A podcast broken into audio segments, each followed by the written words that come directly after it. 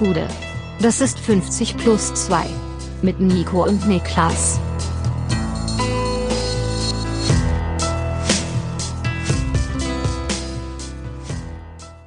»50 plus 2 Bundesliga-Rückblick, dritter Spieltag. Mein Name ist Nico Heimer und bei mir sitzt der Mann, der gestern beim Kölner äh, Triathlon war, aber leider seine Schuhe vergessen hat, Niklas Levinson.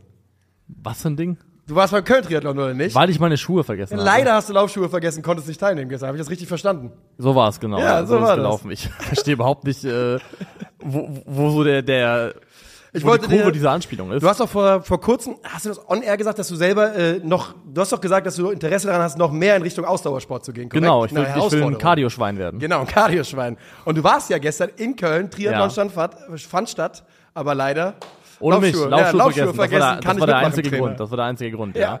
Ähm, nee, ich war da in einer reinen Support, supportenden Rolle. Ja. Best Actor in der Supporting Role habe Ja. ich bekommen für Triathlon in Köln. Sehr gut. Was Da kriegt war- man, kriegt man einfach Teilnehmerurkunde für? Oder? Genau, ja. ja. War mal eine coole Veranstaltung, muss ich sagen. Also hat Lust geweckt, äh, selber mitzumachen. Meine größte Angst wäre Schwimmen im Rhein, denn ich bin einfach, also der Rhein ist wild und ich bin kein guter Schwimmer. Ich bin gestern äh, relativ früh über die Brücke gefahren, wo, ich glaube, Start oder Ziel war. War es direkt am Rheinufer, ne? Mhm. Ja. ja. Und da bin ich quasi vorbeigelaufen oder drüber gefahren und das war so um neun oder sowas am Morgen. Und da sind ja schon die ersten gestartet, oder? Also es war, also da waren schon Leute Die unterwegs. äh, Leute, die die mittlere und die olympische Distanz gemacht haben, die sind früh morgens gestartet, so, richtig, ja. und da war es nämlich echt noch nebelig, windig in Köln und ich bin mich über die Brücke gefahren und gedacht, Alter, jetzt im Rheinschwimmen ist wirklich ganz, ganz weit unten auf der Liste von Ja. Dingen, die ich mir äh, zutrauen würde. Du hast natürlich auch einen, äh, Neo an, also Ja. die haben alle, alle einen Neoprenanzug, das hilft, glaube ich, ein bisschen. Ja. Aber ja, der, der Rhein, also das ist so, als jemand, der am Rhein aufgewachsen ist, gibt kaum etwas, was mir so sehr eingeschärft worden ist als Kind wie geht nicht im Rhein schwimmen. Ja. Weil man halt äh, wusste, diese Strömung ist sehr, sehr tückig. Ja, der Rhein äh, ist fies und ich bin ja auch am Rhein aufgewachsen und mir wurde genau dasselbe gesagt. Wir sind immer auf die, auf die Auen gefahren quasi zum Ja. Schwimmen und äh,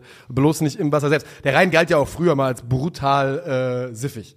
Ja, Der war mal so stimmt, richtig ölverseucht das, äh, irgendwann das äh, weiß ich auch noch, dass er, also das war auch ein Argument, nicht Ja. reinzugehen, dass er einfach sehr, sehr schmuddelig ist. Aber jetzt scheint es ja zu gehen, sonst würden die das ja wohl gehen, nicht ja. Ich machen. habe jetzt äh, zwei Informationen, die ich mit, also ich habe erstens, ich Ja. habe am Wochenende jemanden getroffen, der zu ähm, dem einen Prozent von Deutschland gehört in einer bestimmten Welchem Kategorie. 1%? Multi, Multimilliardär? Dem, nee, dem einen Prozent äh, von Leuten, die bei McDonald's einen sogenannten Fischmeck bestellen. Oh, Es gibt sie, es gibt die Fischmeck-Leute. Und das ist, glaub ich, 820.000 sind es dann Ja. nach der Rechnung in. Deutschland. Ja. Vielleicht das sogar zu viel. Ich weiß es nicht, aber den gibt's ja seit 100 Jahren. Das muss, Ja. das, das, die Leute, es muss eine geheime Fischmeck-Fraktion geben. Also ich hatte auch mal eine Fischmeck-Phase früher in meinem Hast Leben. du Ja, hatte ich eine, hatte eine Fischmeck-Phase. Das ist, So glaube ich, der einzige Burger, den ich McDonalds in meiner Karriere nie probiert hatte. Also ich muss ja sagen, ich fand immer am, am meisten abgestoßen hat mich der McRib. Den, Den, fand ich den habe ich einmal probiert aus Pflichtbewusstsein. Ja. Widerlich. Widerlich. ja. Ähm, erstmal das und ich werde die, äh, ich werde nicht en Detail gehen, aber ich bin ja auf der Jagd. Ich bin ja ähm, Indiana Jones auf der Jagd nach den Wolfsburg-Drillingen. Ja, ja, stimmt. Und äh, das ist ja meine große, meine große Mission. ja, ja, das stimmt. Und ich kann sagen, ich bin dem, zu, dem Ziel insofern näher gekommen und ich werde es nicht verraten wie, aber ich weiß, wie sie heißen. Wirklich? Ja. Den Nachnamen oder alle kompletten vollen alle Alles. Namen? Ich weiß. Haben die äh, einen Namen zu dritt oder haben die. die haben einen Namen zu dritt, ja. Die haben auch nur einen Perso. Die sind, wie gesagt, die sind wie Christian Bale in, äh, in äh, The Prestige. ja. Die tauschen die ganze Zeit so und leben eigentlich ein Leben. Nee, Ja. aber ich, ich weiß, wer sie sind. Okay. Ähm, Wir das kommen klingt, das klingt jetzt bedrohlicher, als, als es sein sollte. Ich weiß, Ja, liebe. Wolfsburg-Drillinge, fühlt euch bloß nicht bedroht. Nein, Das nein, ähm, ihr müsst nur damit rechnen, also das, das Ende dieser ganzen Episode ist, dass wir gemeinsam ein Foto machen Ja. in der VW Arena. Ja, das Darauf wird es hinauslaufen, das, gut. kann Das- ich schon mal ankündigen, aber ich habe wirklich neue Informationen gewonnen aus äh, Persönlichkeitsschutzrechten. Werde ich nicht verraten wie, Mhm. aber ich weiß es. Das ist sehr, sehr gut und äh, ich sag jetzt schon, ich glaube, wenn du ein Foto äh, tweetest mit den Drillingen, das äh, wird das Internet zerbrechen, wie damals, als Kim Kardashian dieses Shooting, Shooting hatte, wo sie Prosecco auf dem Hintern hat oder was das war. Ich bin der vierte Wolfsburg-Drilling. Ja, so ist es. Ähm, was müssen wir sonst noch irgendwas wegarbeiten? Wir bedanken uns bei allen, die am Samstag in Köln mit am Start waren. Ja. Sehr, sehr schön, euch alle gesprochen und getroffen zu haben. Und mehr gibt's nicht zu sagen im Housekeeping-Bereich, oder? Nee, wir starten rein. Ich kann auch sagen, dass mein Tippspiel, ich bin, ich, ich bin sehr, sehr schwach in die Tippspielsaison gestartet. So viel kann ich noch erwähnen. Boah, ich muss mal schauen. Ich habe gar nicht reingeguckt, machen wir nachher. Puh, ja. ähm, wir starten mal rein mit dem Spiel vom Freitagabend, das ja auch einer der größten Aufreger des Spieltags war, weil es wahrscheinlich das unvorhergesehenste Ergebnis gewesen ist. Der BVB spielt zu Hause gegen den Aufsteiger aus Heidenheim 2 zu 2 So unentschieden. ist es. Niklas Füllkrug äh, ist natürlich erstmal noch auf der Bank. Süle und Adeyemi rutschen für Hummels und Matcher in die Mannschaft. Und der BVB hatte vorher relativ klar angekündigt und äh, klar formuliert, dass, das heißt der BVB, die Verantwortlichen des BVB, dass man eine Leistungssteigerung erwartet, ähm, natürlich vor allem mit Blick auf das Bochum-Spiel und dass man von der Mannschaft deutlich mehr erwartet. Und man muss es so sagen, das gelingt auch ganz gut, wenn auch zu Beginn etwas glücklich, denn der BVB führt früh mit 2 zu 0. Das erste Tor erzielt Julian Brandt. Äh, das ist äh, Emre Can, der den Ball da äh, aggressiv von Beck ja, abpresst. Äh, der Ball aus 20 Zentimetern prallt so ein bisschen an seiner Hand. Für mich die absolut richtige Entscheidung, das nicht zu pfeifen. Und Julian Brandt macht den technisch wirklich mal wieder astrein mit dem linken Fuß Volley unter die Latte. Ja, wie er dann bei Brandt landet, ist ein bisschen Zufallsprodukt, das muss man schon Das- sagen, glaube ich. Ähm, ich finde, auch- also wenn es okay, dass das nicht zurückgepfiffen wurde. Ich muss halt sagen, später wird Heidenheim ein Tor weggenommen aufgrund von Handspiel. Können wir gleich drüber reden. wo, wo, also alles, was ich sagen möchte dazu ist, die Hand des Heiden- Heidenheimers oder die vermeintliche Handspiel hat weniger Einfluss darauf, ob ein Tor fällt oder nicht, als das, was Emre Can gemacht hat, Ja. weil der Ball geht so oder so Von rein, ob er diesen Arm nämlich der Ball zu nicht. Brandt und so ist es. Von Pieringer, der hat nichts damit zu tun, ist eine Fehlentscheidung, das Tor nicht zu geben. So, so sehe ich es Ich zumindest, auch. ja. Ich auch. Ähm, warum ich aber sage, es ist ein bisschen glücklich, die BVB-Führung, ist A, dieses erste Tor, was ein Zufallsprodukt ist. Und das zweite ist kurz darauf ein Elfmeter, Brandspitze den Ball im Strafraum aus kurzer Distanz an den Arm von Maloney. Äh, nach Betrachtung des Videobeweises gibt Tobias Reichel Elfmeter für den BVB. Was sagst du dazu? Ist okay. Es ist sauärgerlich. Es ist okay, genau. Ich verstehe jeden, der mit den Zähnen knirscht, aber ich finde es in der Endabrechnung okay, diesen Elfmeter zu geben. Und dann steht es 2 zu 0 und äh, mit diesen doch ein bisschen zugefallenen Toren hat der BVB aber Selbstvertrauen gewonnen und die beste BVB-Phase beginnt dann und man muss ganz klar sagen, die Dortmunder können bis zur Halbzeit, müssen bis zur Halbzeit eigentlich nachlegen und den Sack im besten Fall zumachen. Das Spiel muss zu sein. Genau. Das Spiel muss zur Halbzeit zu sein. Da gibt es gar keine zwei Meinungen und der BVB hat auch genügend Chancen in der ersten Halbzeit, um das Spiel zu entscheiden. Es ist eine sehr dominante Halbzeit. Sie haben 68 Prozent Ballbesitz, ähm, also natürlich auch eingefärbt durch den Elfmeter, haben sie einen XG-Vorteil von 1,7 zu 0,22. Also Heidenheim hat nichts Nennenswertes zustande gebracht, glaube ich, drei Abschlüsse in der gesamten ersten Halbzeit. Ja. Also wenn es am Ende 3-0 steht, dann ist es auch in Ordnung. es kann sogar Und- 4-0 stehen von den Chancen, wirklich. kann sogar 4-0 Also, stehen. Und dann reden wir natürlich aber auch über ein Spiel, das zu ist. Tun wir so aber nicht. Und Frank Schmidt hat selber danach erklärt, ähm, dass die Art und Weise, wie sie es gemacht haben, dann recht simpel war. Er hat gesagt, wir haben auf Raute gestellt und haben gesagt, alles oder nichts und haben im Aufbau von Dortmund konsequent die beiden Innenverteidiger und den Sechser zugestellt. Und das hat als ähm, taktischer Griff, taktisches Stilmittel gereicht, um den BVB jegliche Spielkontrolle komplett zu entziehen, über die gesamte zweite Halbzeit eigentlich. Genau, denn die Heidenheimer kommen aus dieser Halbzeit raus und es ist ein anderes Spiel. Ähm, von Anfang an ein Spiel auf Augenhöhe und äh, sie machen das wirklich sehr, sehr ordentlich, haben dann früh die erste Chance durch Kleindienst, ein bisschen dünner Abschluss, dann ist schon in der 52. Minute die von eben von dir angesprochene Situation, wo der Ball von Meinkers Kopf an den Arm von Pieringer geht, ich glaube sowas. Ja. Ähm, und ich habe auch aufgeschrieben, für mich absolut unverständlich. Es ist kein Abseits und das vermeintliche Handspieler mit der Torentstehung nichts zu tun, hätte man meiner Meinung nach geben müssen. Und ähm, Frank Schmidts Reaktion auf der Bank spricht da, glaube ich, auch Bände. Ähm, ich gucke dem sehr, sehr gerne zu übrigens. Ja? Ja, ja, das ist ein, äh, ein ausdrucksstarker Trainer, ohne dass er viel machen muss. Dem- lebt und leidet im Gesicht mit. Genau, aber der macht gar nicht viel und trotzdem siehst du es ihm immer an. Ähm, und in meinen Augen, wie gesagt, die Heidenheimer da das erste Mal ein bisschen beduppt, aber sie geben sich nicht auf. Die Heidenheimer müssen natürlich, weil sie noch Tore schießen wollen, etwas aufmachen. Und das führt dann dazu, dass es ein Hin und Her wird, gerade spät in diesem Spiel. Ähm, und der BVB lässt sich darin komplett verwickeln. Und das darf natürlich eigentlich als Top-Team nicht passieren. Und das führt dann auch dazu, dass Dingchi mit einem wunderbaren Dropkick aus 15 Metern äh, den Anschluss macht. Ich glaube, Anfang der 60. Minute, habe gerade, hab sie gerade nicht aufgeschrieben. Ich glaube, 60., 62., sowas. Und das Ganze nach einem Fehlpass von Marius Wolf zu Teuerkauf und der dann mit einem wunderbaren Diagonalball erwischt den BVB da im, um, in der Vorwärtsbewegung so Ja. ein bisschen, aber eigentlich auch einfach katastrophal aufgeteilt, die Dortmund. Ja, wobei, also ich verstehe schon, dass da einige BVB-Spieler auf dem falschen Fuß erwischt werden, weil der Marius Wolf spielt da vorher einen absoluten Horrorfehlpass. und ähm, Der Ball von Teuerkauf ist auch perfekt. Dann mit Ja. dem ersten, also Annahme, direkt den Ball gespielt. Sehr, sehr schnell die ganze und ich Geschichte. glaube, dass der Fehlpass von Marius Wolf eigentlich die gesamte BVB-Mannschaft so ein bisschen auf dem falschen Fuß erwischt, weil du wirklich Ja. mit, der, mit einem derartigen Ball nicht rechnest und dann stehen sie ein bisschen ungeordnet. Ähm, es ist 1 zu 2 und dann drückt Heidenheim weiter drauf letztendlich Ja. und dann geraten wir in eine Situation, wo Sebastian Haller, der wirklich einen Saisonstart zum komplett vergessen hatte, Der, der, das ist, also jeder weiß, wir sind beide große Aller- Aller-Fans vom Spieler. Äh, ich bin aus Eintracht-Zeit großer Supporter. Die der Mann Akkus ist ein Schatten seiner selbst. Der wirkt total, also auch, also körperlich ausgelaugt. Komm, der verliert jeden Zweikampf, verliert jeden Ball, äh, kann sich gegen sp kleinere Spieler nicht behaupten. Ich habe den Spieler Sebastian Aller so noch nie gesehen. Wobei ich finde, dass dieses, dass das Fitness-Ding sogar eins ist, dass du fast auf die gesamte BVB-Mannschaft Habe ich mir auch aufgeschrieben. Nach Weil 75 Minuten war da alle Luft raus bei Dortmund. Die hatten nichts mehr im Tank. nichts mehr im Tank und dann auch überhaupt keine Möglichkeit, also wenn du nichts im Tank hast, wirst du unkonzentriert, du wirst unsauber in den technischen Abläufen im Passspiel und dann verlierst du halt auch die Kontrolle über so ein Spiel. Und am Ende geraten wir da eben in, also vor allem in der Endphase in Ping-Pong rein, wo ich sogar sagen würde, da hat Dortmund Glück, dass Heidenheim die eigenen Konter so schlecht Ja, ausspielt, diese weil eine da 3 waren, zu 1 Situation, wo wer auch immer, Piringer was, glaube ich, nur den Kontakt sucht. Nee, Dovedan war es und Ja. einfach den Ball nicht spielt. Wenn man das ordentlich ausspielt, das ist fast ein Musstor. da waren echt noch ein paar Umschaltmomente, die richtig gefährlich hätten werden können, wo es dann wirklich auch der Worst Case hätte sein können, dass Dortmund dieses Spiel sogar noch verliert. Ähm, jedenfalls zur Haller-Situation. Ja, lass uns da noch kurz drüber Genau, ähm, Ball kommt lang auf die Außenseite, Haller nimmt ihn an und dann läuft Jan das Beste von hinten ein, spitzelt dazwischen, Haller greift ihm äh, vor allem oben, äh, würde ich sagen, an der Schulter, hält ihn da zurück. Schulter, Hals. Ja, und er geht zu Boden. Und dann gibt's eine lange Überprüfung, weil, glaube ich, geprüft worden ist, ob ähm, das, was Haller da macht, ähm, eine neue Spielsituation Genau, es, bedeutet. geht, es geht darum, der Elfmeter wird gegeben, wird dann zurückgenommen, dann wird er leer ausgewechselt. Dann äh, kriegt der Schiedsrichter äh, vom Assistent Guido Winkmann aufs Ohr, guckt dir das Ganze nochmal an, Tobias Reichel, wie, wie bereits schon erwähnt, guckt sich das Ganze dann an. Es geht dann darauf, darum nämlich das Beste im Vorlauf, im Abseitsstand, aber durch die, wenn auch missglückte Annahme von äh, Sebastian Aller entsteht eine neue Spielsituation und deshalb ist es kein Abseits. Daraufhin so, so sehe ich es auch. Ich finde, er kontrolliert den Ball 100%. ganz klar und damit ist es eine neue Situation. Und äh, dann kriegen die Heidenheimer den Elfmeter und das führt zur kuriosen Situation, dass der ausgewechselte Aller dann gelb bekommt. Der DFB hat ähm, selbst gesagt mit ihrem durch Alex Feuerherd, dem DFB-Schiri-Sprecher, dass eine rote Karte vielleicht die bessere Alternative gewesen wäre.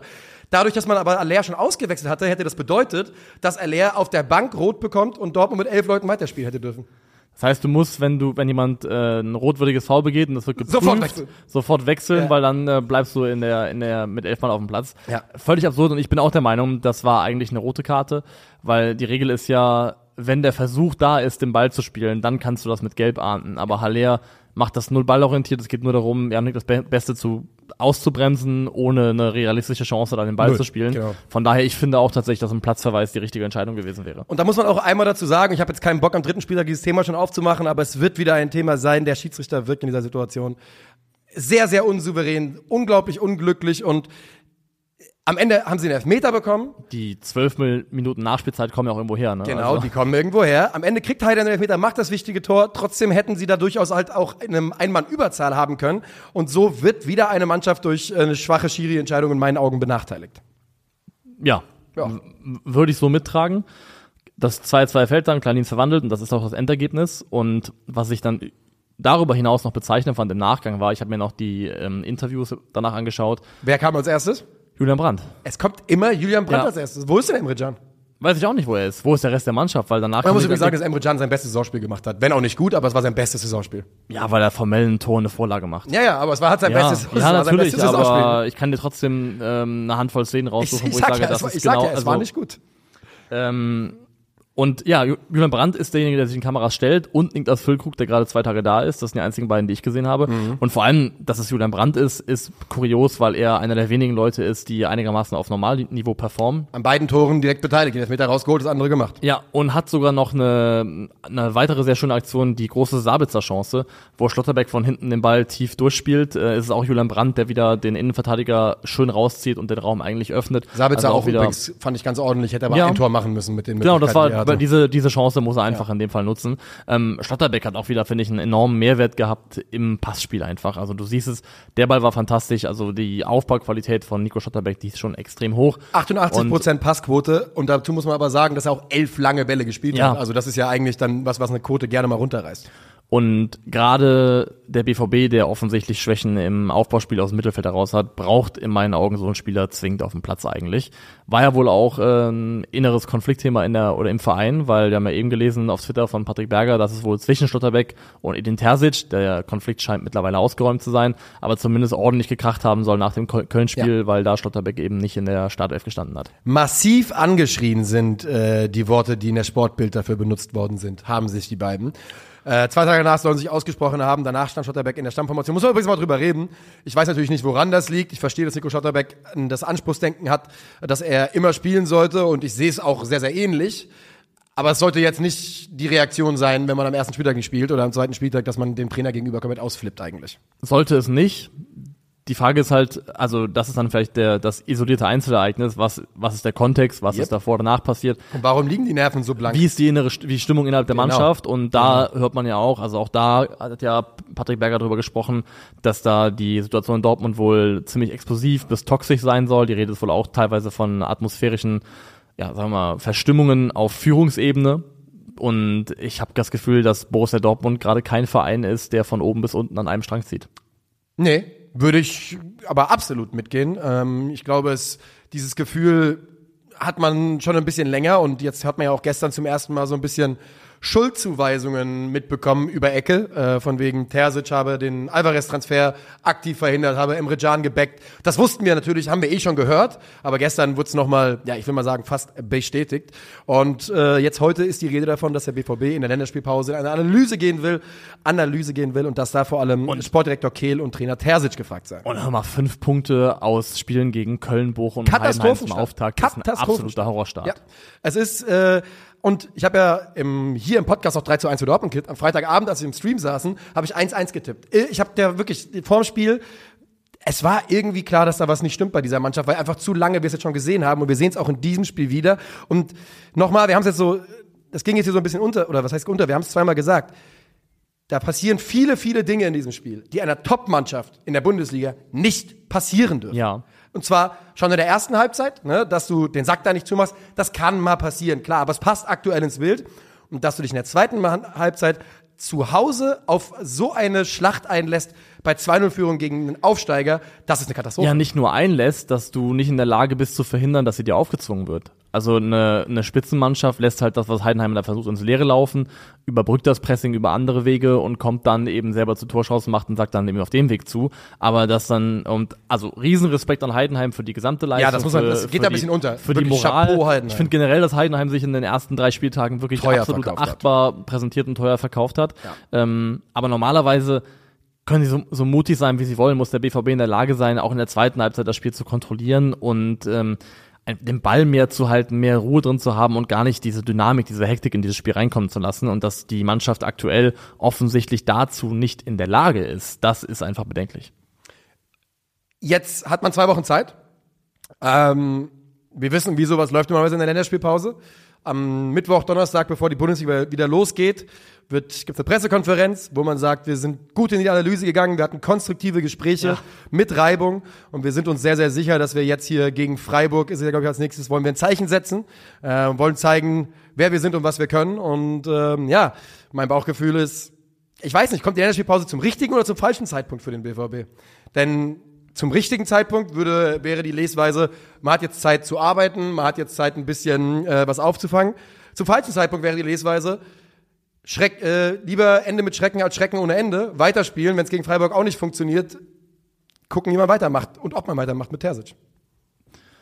Weil wenn sie, weil ich sag's dir, wenn ja. sie, wenn, nein, guck mal, ja, ne, wie gesagt, Das Ding ist halt, ich glaube, wir können diese Diskussion führen. Ich habe aktuell jeglichen Glauben daran verloren, dass es ein Thema ist, das beim BVB innerhalb der nächsten zwei Wochen akut wird.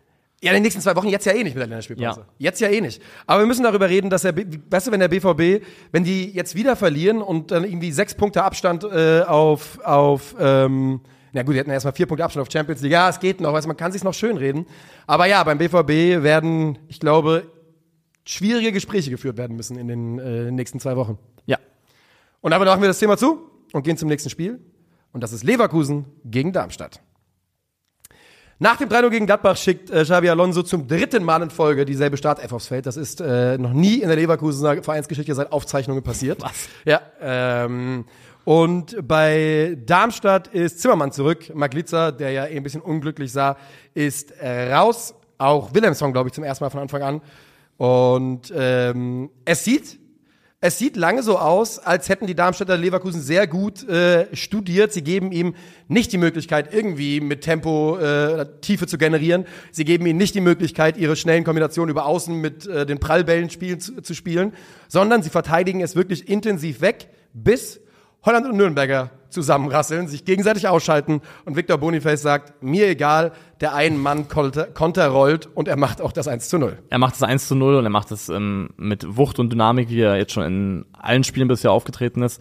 Und was ich bei Boniface, und das finde ich fast noch mal äh, deutlicher beim dritten Tor, das er später macht, sagen würde, ähm, jetzt immer mehr, je mehr ich ihn sehe, desto mehr weckt das in mir Erinnerungen an die ersten Spiele von Erling Haaland in der Bundesliga. Uh, ja. Und ich, ja. ich weiß, er ist nochmal ein Stück älter und er ist auch, also ich möchte nicht den, den Vergleich ziehen, dass da irgendwie dasselbe zu erwarten wäre. Er ist aber, älter als Haaland, als, als er in die Genau, Liga er ist kam. also als, als Haaland in die Liga kam, ähm, war er nochmal ein gutes Stück jünger. Ja. Aber ich finde, auch Boniface hat so eine, also Haaland hat, hat man ja so ein bisschen als so eine Art Naturgewalt empfunden. Etwas, das irgendwie von, von, von oben gesandt wurde und da, dem man sich nicht erwehren kann. Und Boniface hat, finde ich, ähnliche Vibes bei diesem dritten Tor.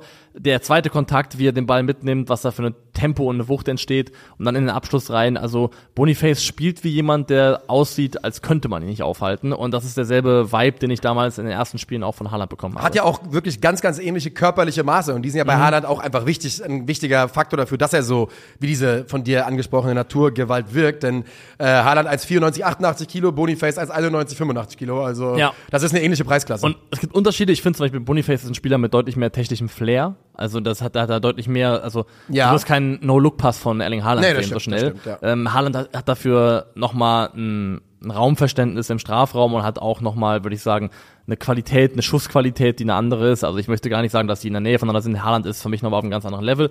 Aber der erste Eindruck, den ich von Boniface habe, ist, dass er ähnlich wie Haaland wie jemand wirkt, der gerade schwierig bis gar nicht zu bremsen ist. Ja, das zeigen auch die Statistiken ganz gut bis jetzt. Die Darmstädter geben sich aber nicht auf und äh, treffen nach einem Holland-Freistoß durch Wilhelmsson, der sich zum jüngsten Darmstädter Torschützen äh, aufschwingt, äh, 19 Jahre alt. Meine frühe Diagnose, und Wilhelmsson ist ja eigentlich auch nicht äh, Stammspieler da vorne drin, ähm, einer der spannendsten Spieler im Kader bei Darmstadt. Das äh, finde ich zumindest, gefällt mir sehr, sehr gut. Und das gibt ein bisschen Oberwasser. Die Darmstädter halten bis zur Pause das 1 zu 1. Und dann kommt aber Leverkusen raus wie die Feuerwehr. Und es geht schnell los. Frimpong über rechts wird dann nicht ordentlich angegriffen, ist aber auch schwierig. Man, Frimpong ist auch so ein Typ, wo, inzwischen die, wo man inzwischen die Aura verteidigt, weil ich glaube, viele Verteidiger einfach wissen, wenn ich da mit dem Fuß hingehe, wird es sehr, sehr schwer, keine Meter zu verursachen. Der ist so viel schneller Ja. als ich. Und Findel Palacios, der zieht ab, doppelt abgefälscht, 2 zu 1 für Leverkusen. Und das bei Frimpong ist auch, der hat so einen krass kleinen Wenderadius. Also der hat einen Haken so schnell geschlagen, dass er in eine andere Richtung geht. Das ist im Verteidigen einfach extrem schwierig. Aber ähm, und Frimpong ist ein gutes Stichwort, weil diese Muster, die wir letzte Woche auch schon angesprochen haben bei Leverkusen, die setzen sich auch hier durch. Es gab immer wieder auch diese Szenen, es gab auch mal eine große Chance für Frimpong selber, ich glaube noch davor in der ersten Halbzeit, wo es im Prinzip dieselbe Rotation ist, die wir letzte Woche auch hatten, wo Kusunu nach außen schiebt, Frimpong zentral nach innen zieht und Hofmann den Rückraum besetzt. Und wenn Leverkusen das macht und wenn die da ins Rotieren kommen auf den Positionen, das ist, vor allem wenn das mit Geschwindigkeit passiert, so schwer zu verteidigen, weil das Weil einfach die eine halt Absprache alle können. Weil jeder einzelne von denen ist, auf dem, ist überall auf dem Feld gefährlich. Bei dieser Offensive und all daran Beteiligten, das ist wirklich absolut wahnsinnig. Man sieht es ja auch bei den nächsten Toren. Dann ist es der Steckpass von Wirtz auf Boniface, toller Pass von Florian Wirtz an der Stelle. So macht er das 3 zu 1, oder das dritte Tor. Dann legt er kurz darauf, ich glaube nicht, dass er das unbedingt als Vorlage gedacht hatte, er ist ja selber auch eingestartet, den für Hofmann auf. Ähm, und dann kommen halt Loschek und Mbamba von der, Ja. von der, weißt du, von der Bank und machen das vierte. Ach, es ist unglaublich. Ich habe mir aufgeschrieben, mir gehen langsam die Superlative aus bei Leverkusen.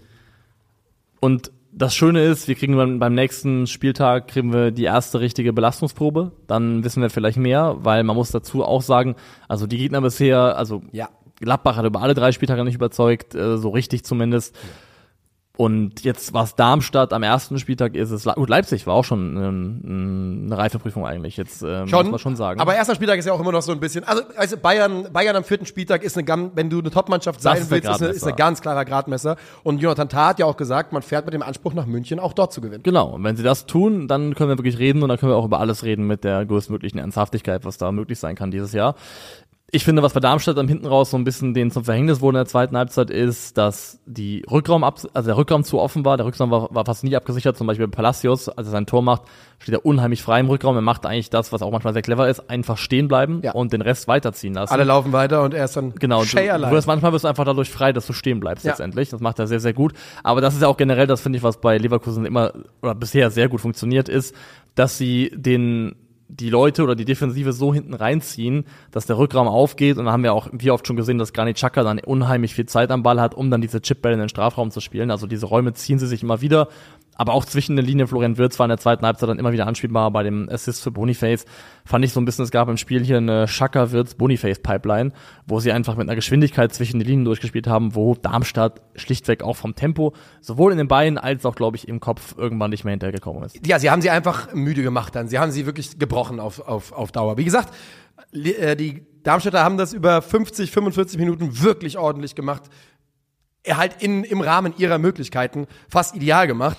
Ich finde, die, du, wir haben es ja gerade schon angesprochen, aber die, das neue, das neue Mittelfeld-Duo Palacios Granit Xhaka, das ja, funktioniert halt unglaublich gut, ne? Also es wirkt wie ein Match made in heaven. Ja, die ergänzen traumhaft. sich super, die beide fühlen sich wohl, egal ob sie jetzt, also ist egal, wer mal tiefer steht, wer mal weiter vorne ist, beide können beide Rollen relativ deckungsgleich abdecken und also Stand jetzt ist Palacios Chaka wirklich ein Powerhouse äh, der Bundesliga. Ja, und äh, so, ja, tütet Leverkusen 5 zu 1 Sieg ein. Sieht wirklich aus wie eine, ein absoluter Juggernaut, der durch die Liga schreitet. Und äh, für die Darmstädter ist das natürlich nicht ähm, die, das Spiel, was man gewinnen muss. Aber man spielt nach drei Ste Spielen, man steht nach drei Spielen bei 2 zu 10 Toren und 0 Punkten. Und das ist dann natürlich doch ziemlich dünn. Das ist ziemlich dünn, aber ich freue mich mit Blick darauf jetzt schon auf den nächsten Spieltag, wenn sonntags dann Darmstadt zu Hause gegen Gladbach spielt, die auch nur einen Punkt haben. Das wird, äh, wird ein tolles Spiel bestimmt. Das ist ein tolles Spiel erstens, aber ich glaube aus Darmstädter Sicht ist zumindest, wenn man den die Sample Size aus der Vorsaison nimmt, wenn es eine Mannschaft gibt, die du äh, körperlich bullien kannst und in die Knie Ja. zwingen kannst, dann ist es Stand jetzt Borussia Mönchengladbach und da bin ich sehr da- gespannt darauf, ob Gladbach dem dem dann auch standhalten kann, weil wenn die Darmstädter eins haben, dann ist es ja viel Größe in der Mannschaft, viel Standardstärke und das glaube ich könnte interessant werden. Da ist, sehe ich zumindest für Darmstadt eine Chance, über ihre Art des Spiels dann tatsächlich auch zu den ersten Punkten zu kommen. Ja, und ich will auch noch mal sagen, dass sie zwar jetzt null Punkte haben und sie sind auch für mich relativ eindeutig die schlechteste Mannschaft in der Liga bis jetzt, aber in jedem Spiel hat Darmstadt sich wirklich reingehängt und wirkt nicht wie eine Mannschaft, die sich rumschubsen lässt. Äh, noch sind die Ergebnisse nicht gekommen, aber die werden ihre Punkte holen. Ob es am Ende reicht, ist natürlich eine ganz andere Frage. Haben wir noch was zu Leverkusen oder Darmstadt? Nee. Und dann gehen wir weiter. Und zwar dahin, wo keiner hin wollte, das hat man auch im Stadion gesehen. Hoffenheim gegen Wolfsburg. Äh, Wimmer ist kurzfristig ausgefallen bei äh, Wolfsburg. Wenn man die ersten zwei Saisonspiele gesehen hat, sollte man denken, das ist ein Segen. Für ihn startet Thiago Tomas. Äh, Rogerio, nach seiner Rotsperre, hat er aus der Serie A mitgebracht. Zum ersten Mal dabei. Und äh, Maxi Arnold, der ja zuletzt sein, die Startergarantie abgesprochen bekommen hatte von Niko Kovac, beginnt auch wieder oder beginnt zum ersten Mal in dieser Saison. Also er hat sich nicht zwingend dafür empfohlen, sie zurückzukriegen. Nee, das stimmt, das stimmt. Äh, bei auf der anderen Seite auch einiges los, gerade in der Defensivreihe. Und Maxi Bayer von Anfang an ähm, hatte ja beim 3 zu 2 gegen Heidenheim äh, ein sehr, sehr starkes Spiel gemacht. So, wie kommen wir da rein? Ähm, das, die Wolfsburger sind für mich in der, in der ersten Phase die bessere Mannschaft. Und sie machen auch das Tor. Und da müssen wir, glaube ich, zwar auch über den Torschützen Thiago Thomas reden, aber vor allem über Jonas Wind, Alter. Also John Anthony Brooks ist ja nicht bekannt dafür, leicht aus der Bahn zu werfen zu sein, aber wie er da dermaßen wegprallt, abprallt an Jonas Wind, wirklich keine Chance hat da und das ist wirklich äh, exzellent, wie er den Ball festmacht und auch der Pass Der auf Pass. Äh, Thiago Thomas hat dann genau die Schärfe, die du brauchst, um dann auch eben in die Situation reinzukommen. Aus Hoffenheim-Perspektive ist es halt ein, also darf dieses Gegentor eigentlich nicht passieren, weil es ist nichts anderes als ein langer Schlag vom Torwart. Es ist dann ein 50-50-Duell zwischen einem Stürmer und einem Innenverteidiger und danach ist alles offen. Ja. Und das ist zu wenig, was Wolfsburg macht, um eigentlich dann dermaßen gefährlich vors Tor kommen zu können. Was da für mich passiert ist, dass die Staffelung irgendwo nicht passt, weil eigentlich darf Brooks als zentraler Innenverteidiger, letzter Mann, nicht da so einen Alles- oder Nichts-Zweikampf führen müssen. Und wenn er es tut, muss er irgendwie abgesichert sein.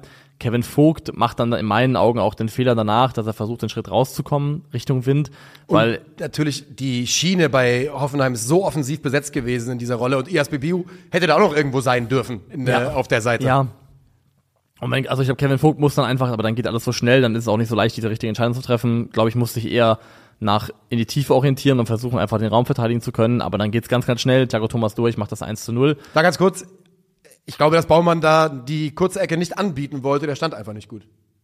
Das kann sein. Weil ja. die kurze Ecke ist wirklich ein Mhm. bisschen zu frei. Äh, Thiago leichtes, Thomas, finde ich, genau, Thiago er Thomas, schiebt ja. den ja wirklich dann einfach ein und da siehst du ja auch wirklich dann immer ein bisschen blöd aus als Tor, weil ich glaube, der hat da einfach ein bisschen verschätzt beim Rauseilen, wo er da stand. Ähm, und so steht es 1 zu 0 für die Wölfe und man denkt, Junge, Junge, die sind ja richtig on pace hier, äh, den Traumstand hinzulegen. Aber in der Nachspielzeit der ersten Halbzeit taucht John Anthony Brooks, der eben angesprochene, plötzlich im Strafraum seines Ex-Clubs auf. Vielleicht dachten die Wolfsburger Verteidiger noch, er ist einer von ihnen, denn da interessiert sich keiner für.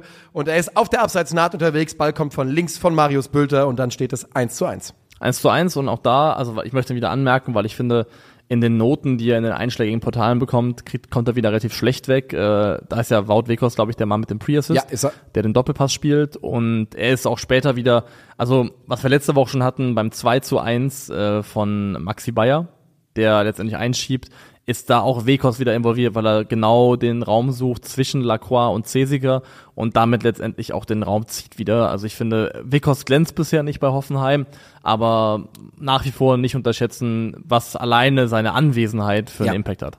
Ich habe da auch erst in der Übertragung erst gelernt, dass Wout Weghorst der All-Time zweite Top, also wie heißt es, zweite der All-Time Goalgetter-Liste des VfL Wolfsburg in der Bundesliga ist. Was? Schon Mit krass, 59, oder? Ja, also es ist schon irgendwie Wer ist die Eins?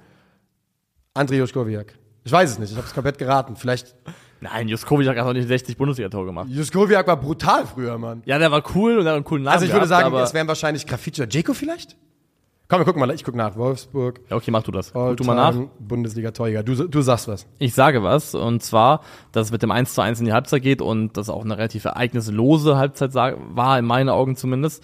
Ähm, dann nicht so lange nach der, also um die Stundenmarke rum, macht dann eben besagter Maxi Bayer, ich glaube bei seinem Startelf-Debüt auch gleich, ähm, das 2 zu 1, das ist eben genau das Tor, wo der eingewechselte Robert Sko den Ball scharf von links reinbringt. Und äh, Bayer frei ist in meinen Augen, weil die Wolfsburger Innenverteidigung die Zuteilung nicht hinkriegt. In meinen Augen muss Cesiger äh, Weghorst an Lacroix übergeben und selber Bayer aufnehmen. Das ist oft leichter gesagt als getan, gerade wenn der Stürmer sich zwischen beiden Innenverteidigern platziert. Und dann kommt der Ball eben dahin und für Maxi Bayer, also ist es eigentlich ein relativ leichtes, finde ich. Ja, äh, trifft den Ball ja nicht mal richtig und äh, trotzdem trudelt er hinein. Ist es einer von den beiden? Ja, ich, also ich hätte dir die Top 5 in falscher Reihenfolge genau richtig, also in falscher Reihenfolge hätte ich die, die fünf Namen richtig genannt. Wer würdest du sagen, wer denn da die Nummer eins? Ich finde, wenn ich jetzt sage, es ist einer von den beiden, ist es eigentlich relativ logisch, wer es sein muss. Muss eigentlich Deko sein. Genau, 66 Tore. Die Nummer zwei ist Wort Wekos, haben wir gerade gelernt, mit 59. Die Nummer drei ist dann Grafitsch mit ebenfalls 59. Die Nummer vier ist Langer Argentinier, Lange Argentinier. hm, der keinen argentinischen Namen hatte. Sein Sohn spielt beim VfB Stuttgart, oder war beim VfB Stuttgart.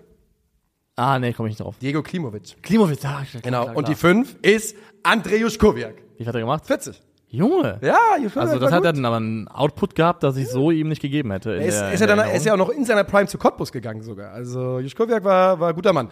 Ähm, so, wo sind wir gerade? Wir sind beim 2 zu 1 für, äh, für Hoffenheim durch, ne? Genau. Sie haben ja noch eins gemacht und das war der, äh, du hast glaube ich schon erwähnt, als Vorlagengeber Robert Sko.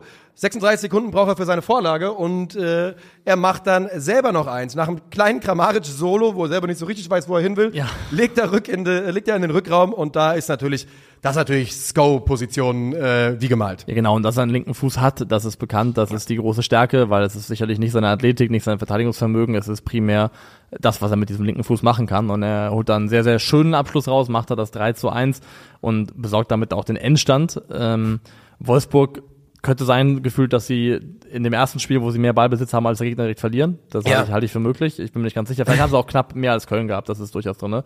Ähm, Ein Tor zu hoch ist es. Ich habe aufgeschrieben, ein Tor zu hoch, aber wen juckt's? Zweiter Sieg in Serie für Hoffenheim und erste Pleite für die Wölfe. Hoffenheim hat jetzt am Ende einen guten Saisonstart hingelegt. Ich glaube denen aber nichts. Ich glaube denen nichts, Hoffenheim. Und man muss wirklich sagen, wir haben es ja schon ein paar Mal gesagt, aber der Kader ist Wahnsinn. Das ist ein, das ist ein Wahnsinnskader, den Hoffenheim da inzwischen hat. Also es ist kein, also ein Kader, bei dem, man, bei dem man sich zumindest nicht wundern muss, warum sie sechs Punkte nach drei Spielen haben. Ja, das ist, das liegt, also, ja, das ist wirklich ein kranker Kader, finde ich. Worauf ich bei Wolfsburg gespannt bin, ist, wie äh, Nico Kovac zukünftig mit der Riedle Barco-Situation umgeht. Mhm. Denn er kam rein und war in meinen Augen ein absolut erfrischendes Element, hat sich da eigentlich besser präsentiert als beide Außenverteidiger in diesem Spiel, hat, glaube ich, eine, eine Passquote von 90 Prozent gehabt, hat ähm, erwartete Assists 0,12, was für, den, für die Zeit, die er auf dem Platz war, sehr, sehr ordentlich war. Also Baku war ein absolut positiver Faktor. Und 22 Minuten, 21 Pässe, 90 Prozent, 0,16 Expected Goal. Du hast die Expected Assists angesprochen. Also er hat richtig Tempo reingebracht. Und das Ding ist halt, Joachim Mähle muss ja nicht rechts verteidigen. Er ist ja sogar bei Dänemark oft auf der linken Seite unterwegs und unterwegs gewesen ähm, und kann das ja auch spielen, weil er ja auch nicht immer zwingend derjenige ist, der vorbereiten muss, sondern gerne, wie Robin Gosens das auch macht, einfach die Box beläuft am langen Pfosten. Und ich frage mich gerade, ob die Wolfsburger sich nicht ein bisschen eingelegt haben, weil ich finde es gerade jetzt schwierig zu entscheiden, wer spielen sollte zwischen äh, Rogerio, für den du Geld bezahlt hast, der Neues, Mele, für den du Geld bezahlt hast, der Neues und Riedle Baku, der leistungstechnisch auf jeden Fall sich empfohlen hat und eigentlich auch in der Vorsaison ein, würde ich sagen, wichtiger Spieler bei Wolfsburg gewesen ist und ich bin gespannt darauf, wie Nico Kovac das in den kommenden Wochen löst. Irgendwie habe ich das Gefühl, dass die Baku, dass sie dachten, die werden Baku los diesen Ja, 100 Prozent. Ne? Ja. Die dachten, die kriegen da ein ordentliches äh, Cash-Out für, denn die, die Außenverteidigerposition ist beim VfL Wolfsburg einfach jetzt ein bisschen zu tief besetzt. Ähm, und mein Bauchgefühl wäre, dass ich glaube, Kovac wird erstmal an Mele und Roger- Rogerio festhalten für die nächsten Wochen, wenn sie dann halbwegs fit sind, weil das irgendwie auch typisch Kovac ist. Ja, ich glaube, also es wirkt so, als ob Riedle Baku einfach bei ihm gerade keinen guten Stand hätte und ähm, also eine, eine gewisse Sturheit, glaube ich, die kann man Nico Kovac, Kovac vielleicht auch attestieren. Von daher bin ich das nicht überraschend, wenn es erstmal so weitergeht. Ja, die kann man attestieren. Ähm, aber auch trotzdem nochmal ein Lob an die Hoffenheimer, denn man holt eben auch nicht äh, sechs Punkte aus drei Spielen, wenn man komplett blind ist. Da gehört ein bisschen was dazu. Ja. Komplett blind ist ein schönes Stichwort. Das dachten wir vielleicht, dass Werder Bremen das sein könnte, zumindest offensiv, nach dem Abgang von Niklas Füllkrug. Aber noch viel blinder ist Mainz 05, denn die verlieren 0-4 in Bremen. ja, weiß auch nicht. Ich weiß nicht, ob die Art der Anmoderation diese Art in, äh, von Intonierung verdient gehabt hat, aber War doch in schön, Ordnung, oder. Ja, können wir mit arbeiten. Können wir mit arbeiten. Sie Raphael Boré übrigens noch nicht äh, im Kader, sitzt auf der Tribüne. Ja, der ist ja bekanntlich, das war sein großer Wechselwunsch, war das. Der hat Ja. da alles für gegeben, hat gesagt, Werder oder nix, mach es, äh, Er hat aber jetzt inzwischen ein bisschen nochmal gesagt, nee, ich wollte hier hin, ich wollte mich hier wichtig fühlen und sowas. Bla bla bla bla bla. So, mal schauen, mal schauen. Ich, wer weiß, ob das auch nicht, äh, kann ja eine vernünftige Lösung sein. Ich glaube, das wird, das wird, Also- ich glaube, der wird funktionieren. Also man muss ja nicht so tun, als ob Raphael Boré ein absoluter Dilettantenfußballer ist. Er ist vor allem gegen den Ball jemand, der unheimlich Ja, fleißig ist. Neben also, dem großen Stürmer, das ist eigentlich Prime für ihn. Das hat er bei der Eintracht niemals machen dürfen. Hat er niemals erlebt, die Situation. Denn äh, wenn Kolo spielte, spielte er im Zweifel nicht. Ähm, also, Kovnatski spielt von Anfang an für äh, den abgewanderten Füllkrug. Ansonsten schickt Ole Werner dieselbe Elf wie gegen Freiburg aufs Feld. Und das klappt sehr, sehr gut. Ähm, Hans Olsen schickt äh, Duxch. Der wird gefällt und tritt selbst an. 1-0 nach wenigen Minuten. Erstes Werder-Tor der Saison und ein absoluter Brustlöser für diese Mannschaft. definitiv und es ist auch Worst Case für Mainz, wenn man dann eben in die missliche Lage gerät, die Mainz niemals haben möchte, nämlich äh, selber erstmal machen zu müssen.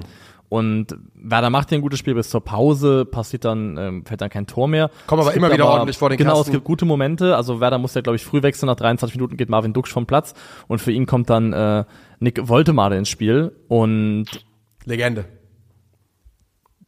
Der ist krass, der ist krass. Krögi ist ja äh, Zugführer des Hype Trains seit, seit anderthalb oder zwei Jahren ne, bei Voltemade. Der ist ja richtig Fan von ihm. Also und äh, basierend auf dem Spiel kann ich das verstehen. Ja. Also ich habe den bisher nicht wahnsinnig viel gesehen, aber bei Elversberg nicht wahnsinnig viel gesehen. Habe mir seine Toren und Vorlagen dann danach mal angeschaut für die Saisonvorbereitung. Ähm, aber ich fand, er war mit dem Rücken zum Tor unheimlich stark. Er hat sich immer wieder tief fallen gelassen, tolle Bälle gespielt. Und das, was Werder Bremen letzte Woche, was wir moniert haben, dass Werder nie mal mit Tempo vertikal spielt, schnell in die Spitze und einen Gegner damit mal in die Verlegenheit bringt. In das kam Spiel, halt, ja. hat sehr, sehr gut funktioniert teilweise und eben unter anderem auch durch Nick Woltemade, klar beim 4 zu 0 einmal, wo er den mit der Hacke weiterleitet, aber auch in der 38., 39. auch eine Szene, wo er den Ball auch schon echt sehr, sehr schön äh, festmacht und durchsteckt.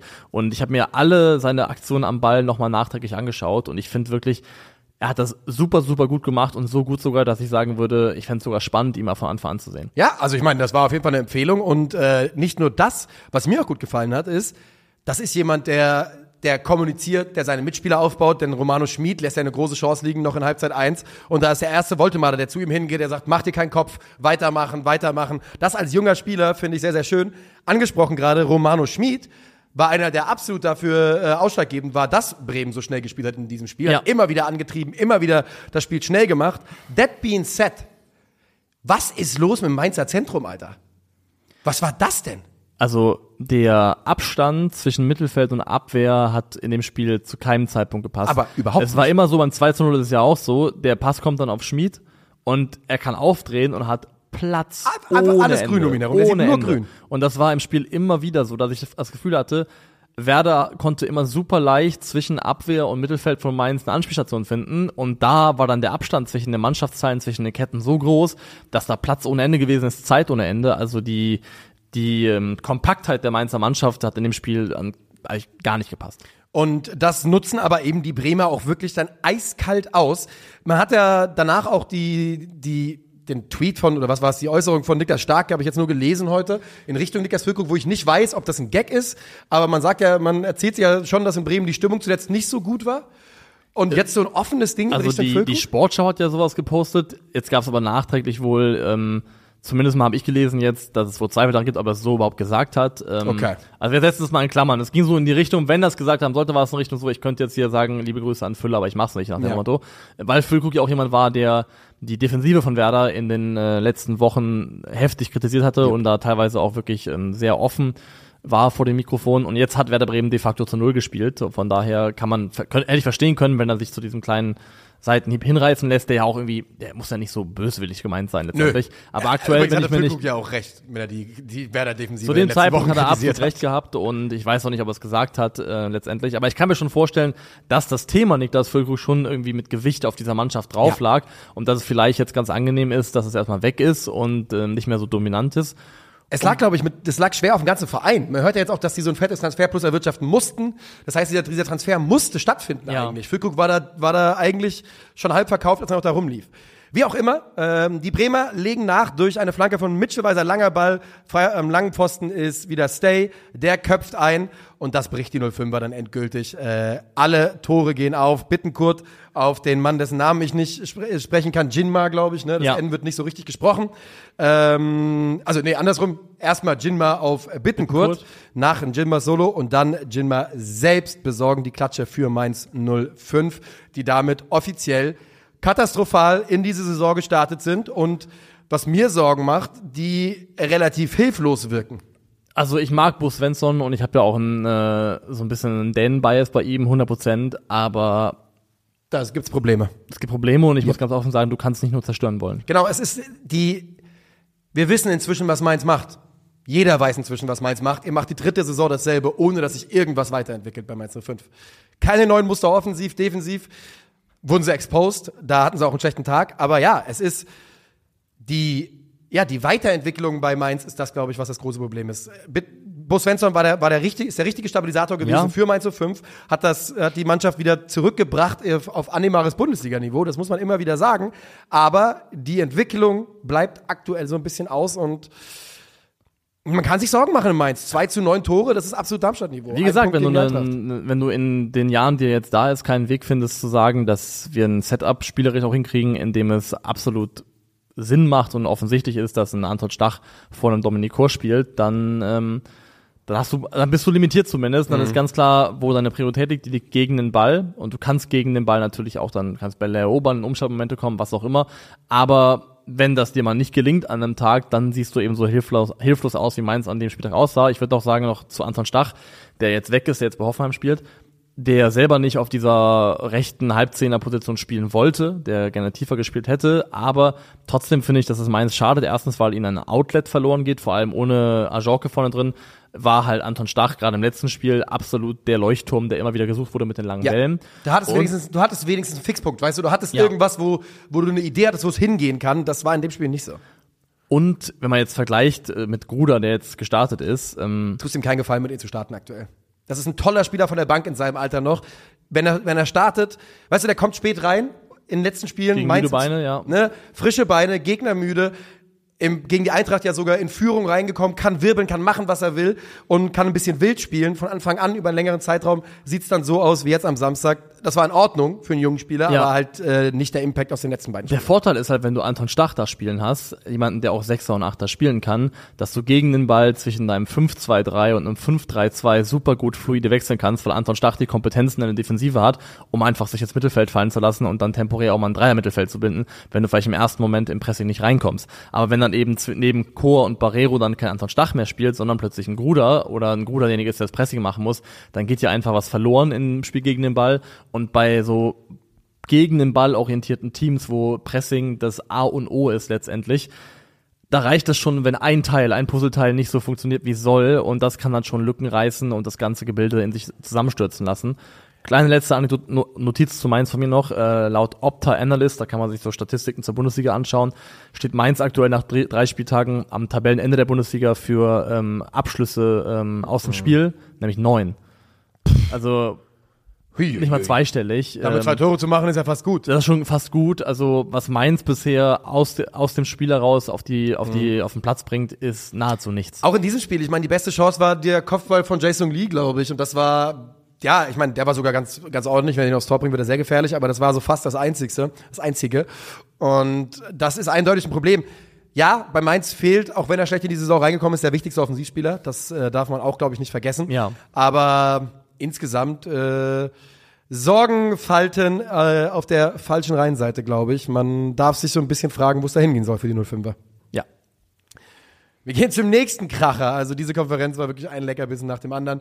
FCA gegen Bochum. Ähm, Letsch hat ja vorher angekündigt, das hier ist nichts für Liebhaber, die sollen lieber Kaffee trinken gehen. Und wir kriegen Hat zwar so gesagt? Ja, ja. Und wir kriegen zwar Longball Bonanza, aber es war schon okay anzugucken das Spiel. Das war schon okay. Ja, es war okay, weil auch Feuer drin war, Ja. weil es wirklich intensiv geführt wurde, dieses Spiel. Also okay gemacht wurde es zumindest auf der fußballerischen Seite, würde ich behaupten, tendenziell eher von den Bochumern. Also Ja, von was heißt, die was, was, Augsburg hat ja nichts gemacht. Augsburg hatte ja nie den Ball. Wann immer, wann immer man rübergeschaltet hat, hat man Bochumer Passstaffetten gesehen. Äh, wie, was war es? Über 60 Prozent für, für Bochum, glaube ich.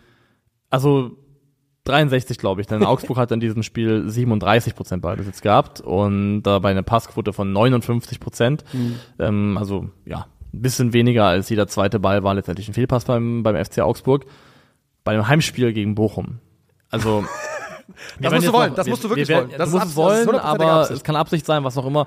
Wir wissen noch mal, wir reden jetzt noch en Detail über das Spiel, über die Tore, aber ich kann jetzt schon sagen, wenn du nach drei Spieltagen da stehst, wo Augsburg jetzt gerade stehst und steht und du lieferst so ein Heimspiel gegen Bochum ab, mit den Spielern, die du hast, klar, du hast jetzt Berisha verloren, aber trotzdem hast du unbestritten absolut Qualität in diesem Ja. Kader und auch deutlich mehr Qualität im Kader, als der VfL Bochum das hast. Und du wirst zu Hause vor eigener Kulisse ähm, was die Spielanteile angeht, so dominiert, dass es nicht zu rechtfertigen, Unangenehm. das nicht zu verteidigen. Ganz ehrlich, wenn ich der FC Augsburg wäre, würde ich massiv darüber nachdenken, ob man die Länderspielpause, Länderspielpause nicht bereits nutzt, um den Trainer zu wechseln.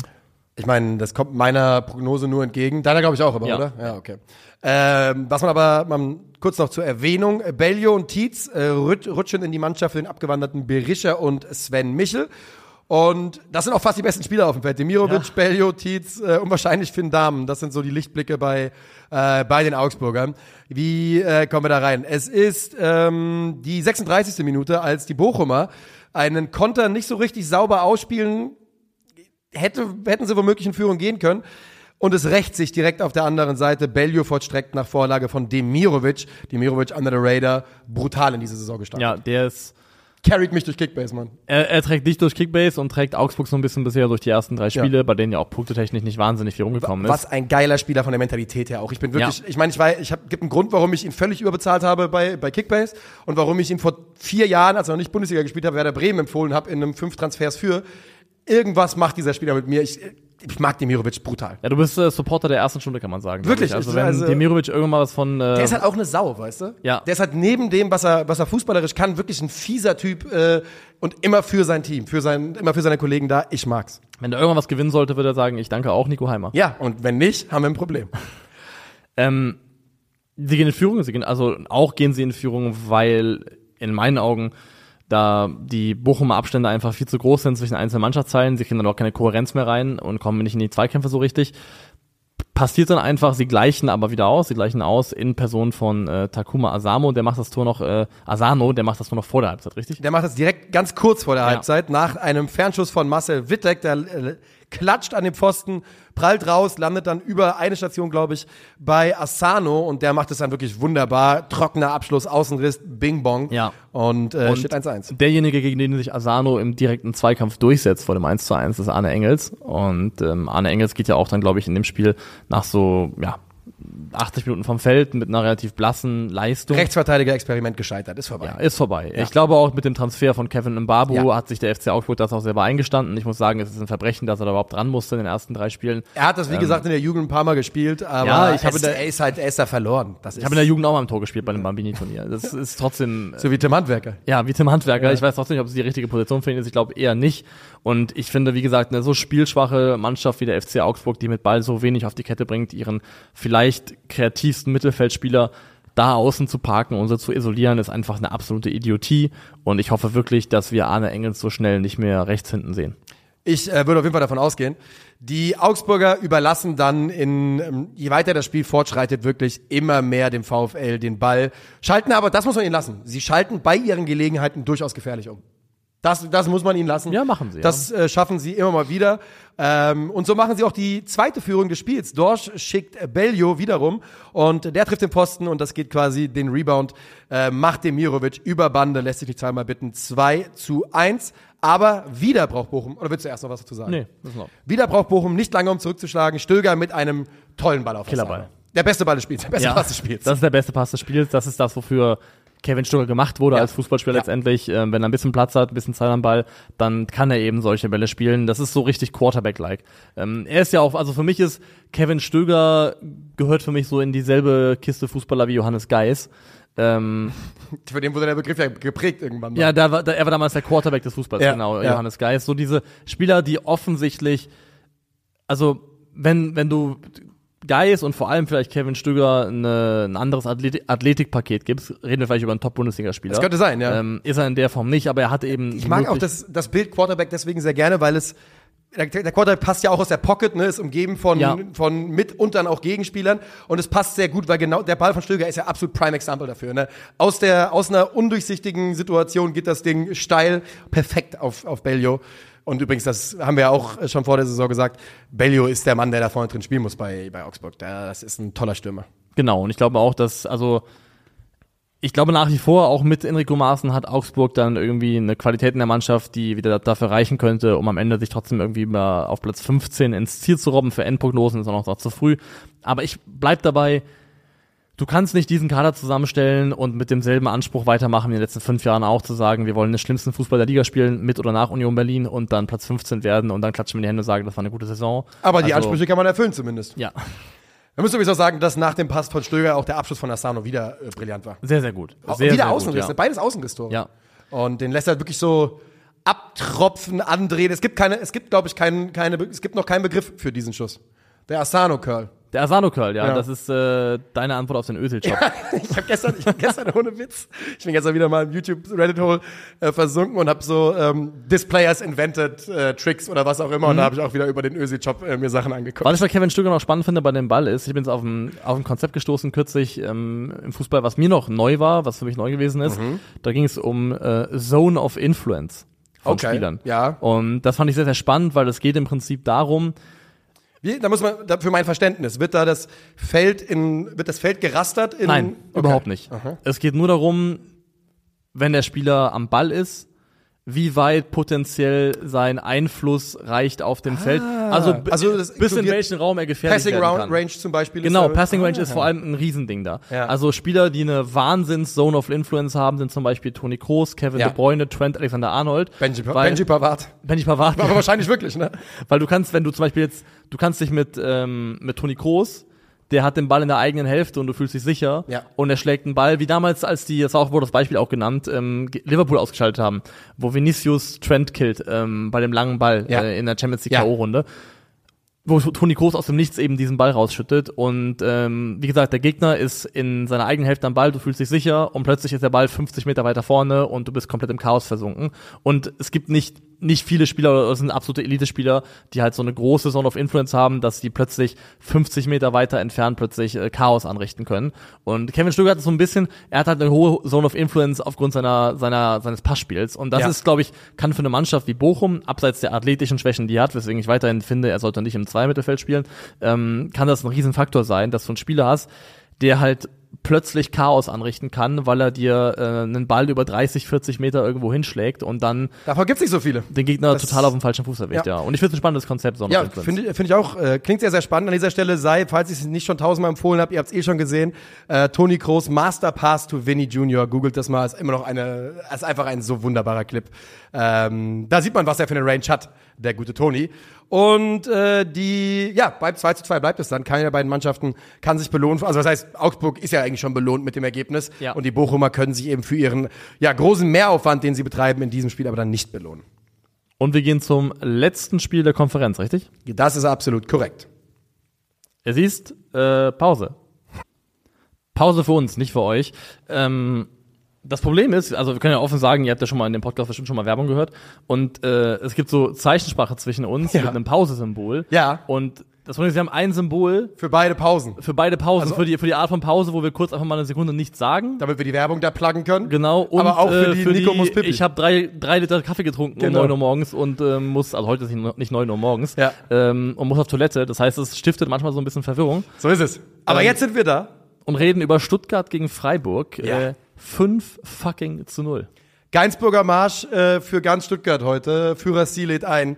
Das war Wahnsinn. Das war Wahnsinn. Die Freiburger spielen gute Anfangsminuten, Mann. Die können wirklich in Führung gehen. Machen es nicht und es sollen die besten Freiburger Minuten bleiben, weil der VfB, äh, an dieser Stelle sei erwähnt, Chancen durch Ginter und Gregoritsch sind es. Aber der VfB sagt nach acht Minuten durch Fürich, wir brauchen nicht mehrere Chancen für ein Tor. Marschiert Wir, wir vom machen mit den ersten drei Schüssen einfach drei. und Sidia sagt, das will ich sehen. Ich greife nicht an, mach mal.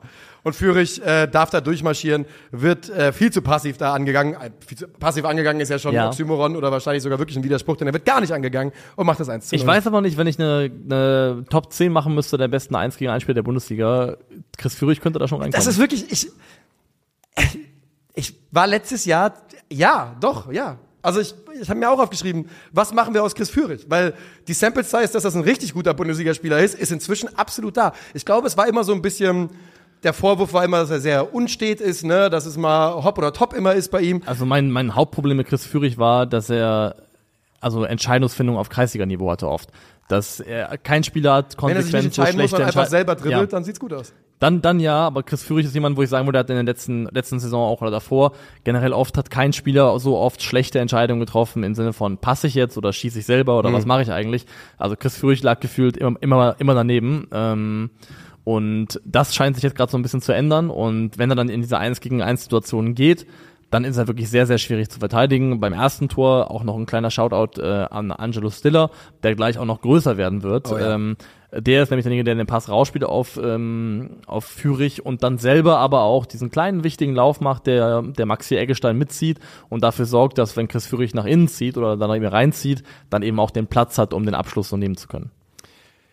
Ja, und ähm, da müssen die Freiburger sich trotzdem ankreiden lassen, dass sie da einfach defensiv zu passiv sind. Da müssen wir nicht drüber reden. Da muss man Ja. irgendwie, muss er halt hin. Auch wenn du Angst hast, den Elfmeter zu verursachen, du kannst den nicht einfach laufen lassen. Ähm, und die Fre Stuttgarter hören dann einfach nicht auf. Girassi von Downtown ähm, zeigt, dass er, dass er die Range hat, auch aus äh, von außerhalb des Strafraums zu treffen und ähm, macht das, nachdem er den Ball bekommt. Und auch da wieder wirklich irgendwie zweieinhalb Meter um sich herum kein Freiburger sich nähert. Nee, keiner dran und das ist, also ja, die Passivität von Freiburg ist generell hier ein großes Problem im Spiel gegen den Ball. Ich finde aber einfach, dass, also es geht, es ist in der Höhe, es ist ein Freak-Ergebnis irgendwo, also 5-0 ist schon arg Es viel. ist zu hoch, ja. Das würde ich schon sagen, aber Freiburg, äh, Stuttgart ist hier der ganz klar auch der verdiente Sieger. Ja. Und sie sind es in meinen Augen, weil sie einfach über jetzt drei Spieltage hinweg, gerade in der Offensive, Abläufe repliziert haben und klar erkennbar ist, dass diese Mannschaft eine Spielidee hat, die dann auch tatsächlich funktioniert und Gegner einfach vor schwierige Aufgaben stellt. Das ist auch hier wieder so ein Ding, dass du halt diese Momente hast, ja, glaube ich, ist dann auch das Tor, was dann äh, Ito für Girassi vorbereitet, das, Das ist dritte das dritte. ähm, wo Fürich das macht, was er auch schon in Leipzig gemacht hat. Er deutet kurz an, zieht jemanden nur einen Meter mit.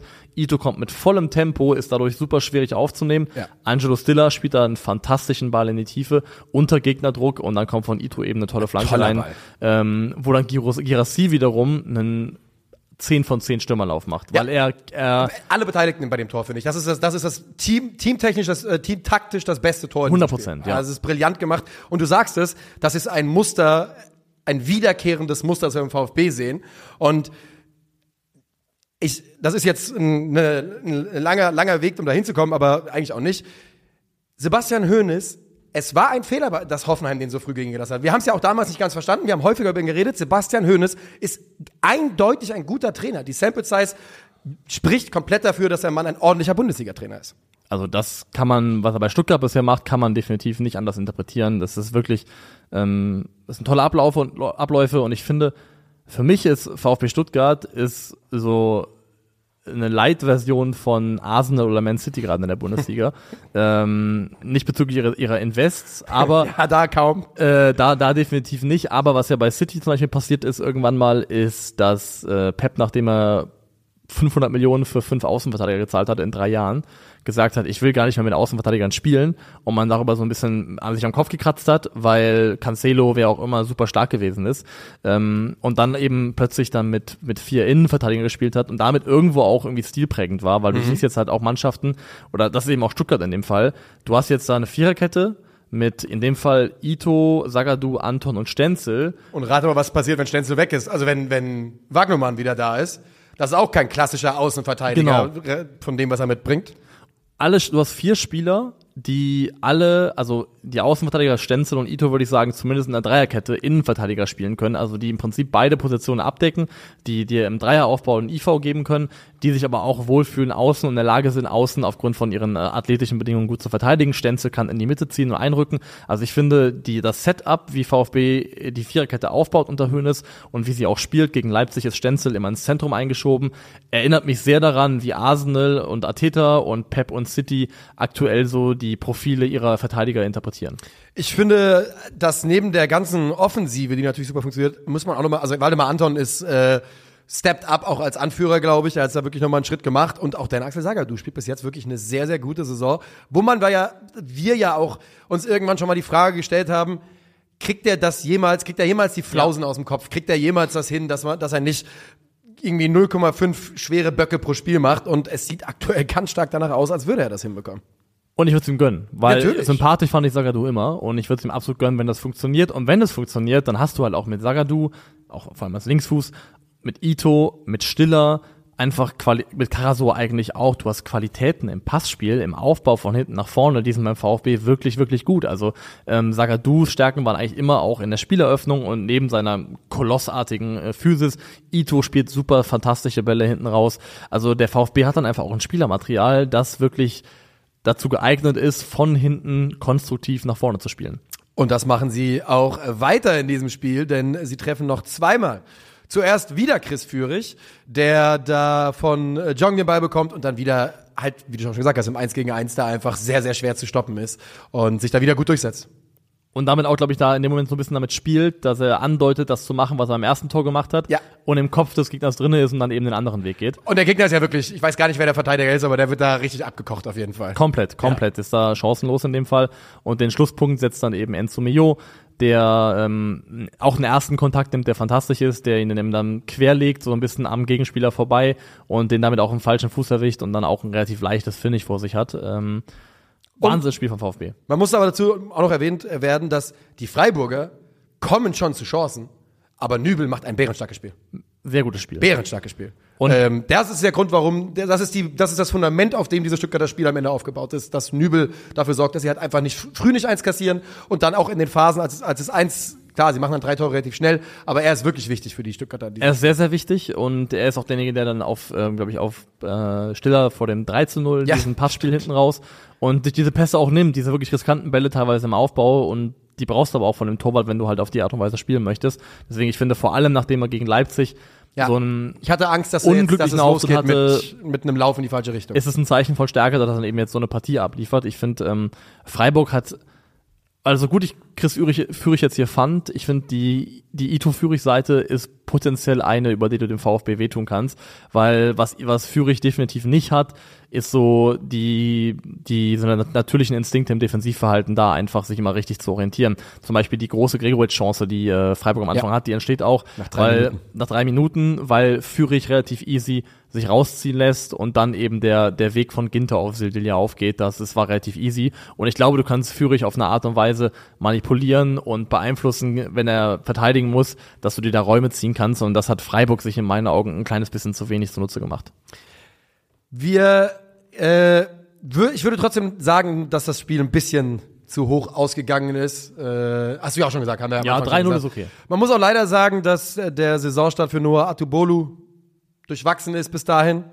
Schwierig, schwierig, sieht nicht, sah nicht so richtig glücklich aus. Überzeugt nicht restlos bisher. Nee, also ist auch immer noch so jung, dass man sagen muss, auf jeden Fall, du musst, ihm, du musst ihm die Chance geben. In diesem Spiel, nur mal als Vergleich, Alexander Nübel hat 1,59 Expected Goals vereitelt und 1,77 Minus sind es bei Atubolo. Das heißt, er ist fast an zwei Gegentoren äh, ja, mit Schuld oder ja. äh, beteiligt.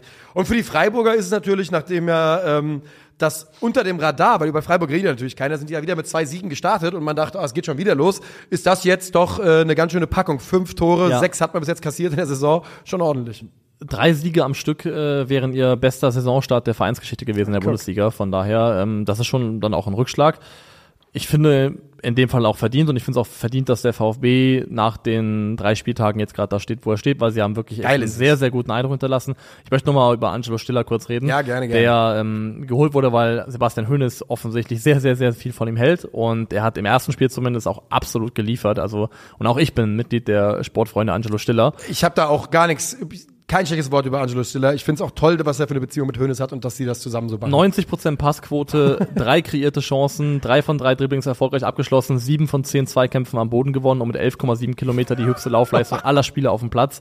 Das war ein absolutes Top-Debüt. Ja, das glaube ich, muss man, kann man gar nicht anders sagen. Und Stiller, ganz ehrlich, also was er, was Endo alles dem VfB gegeben hat, was er für sie geleistet hat, das ist ein weit, weit weiter Weg. Ja. Aber perspektivisch traue ich Stiller absolut zu, leistungstechnisch in die Fußstapfen von Endo so reinzuwachsen, dass man ihn auf, ihn auf fußballerischer Ebene dann auch nicht mehr vermissen wird.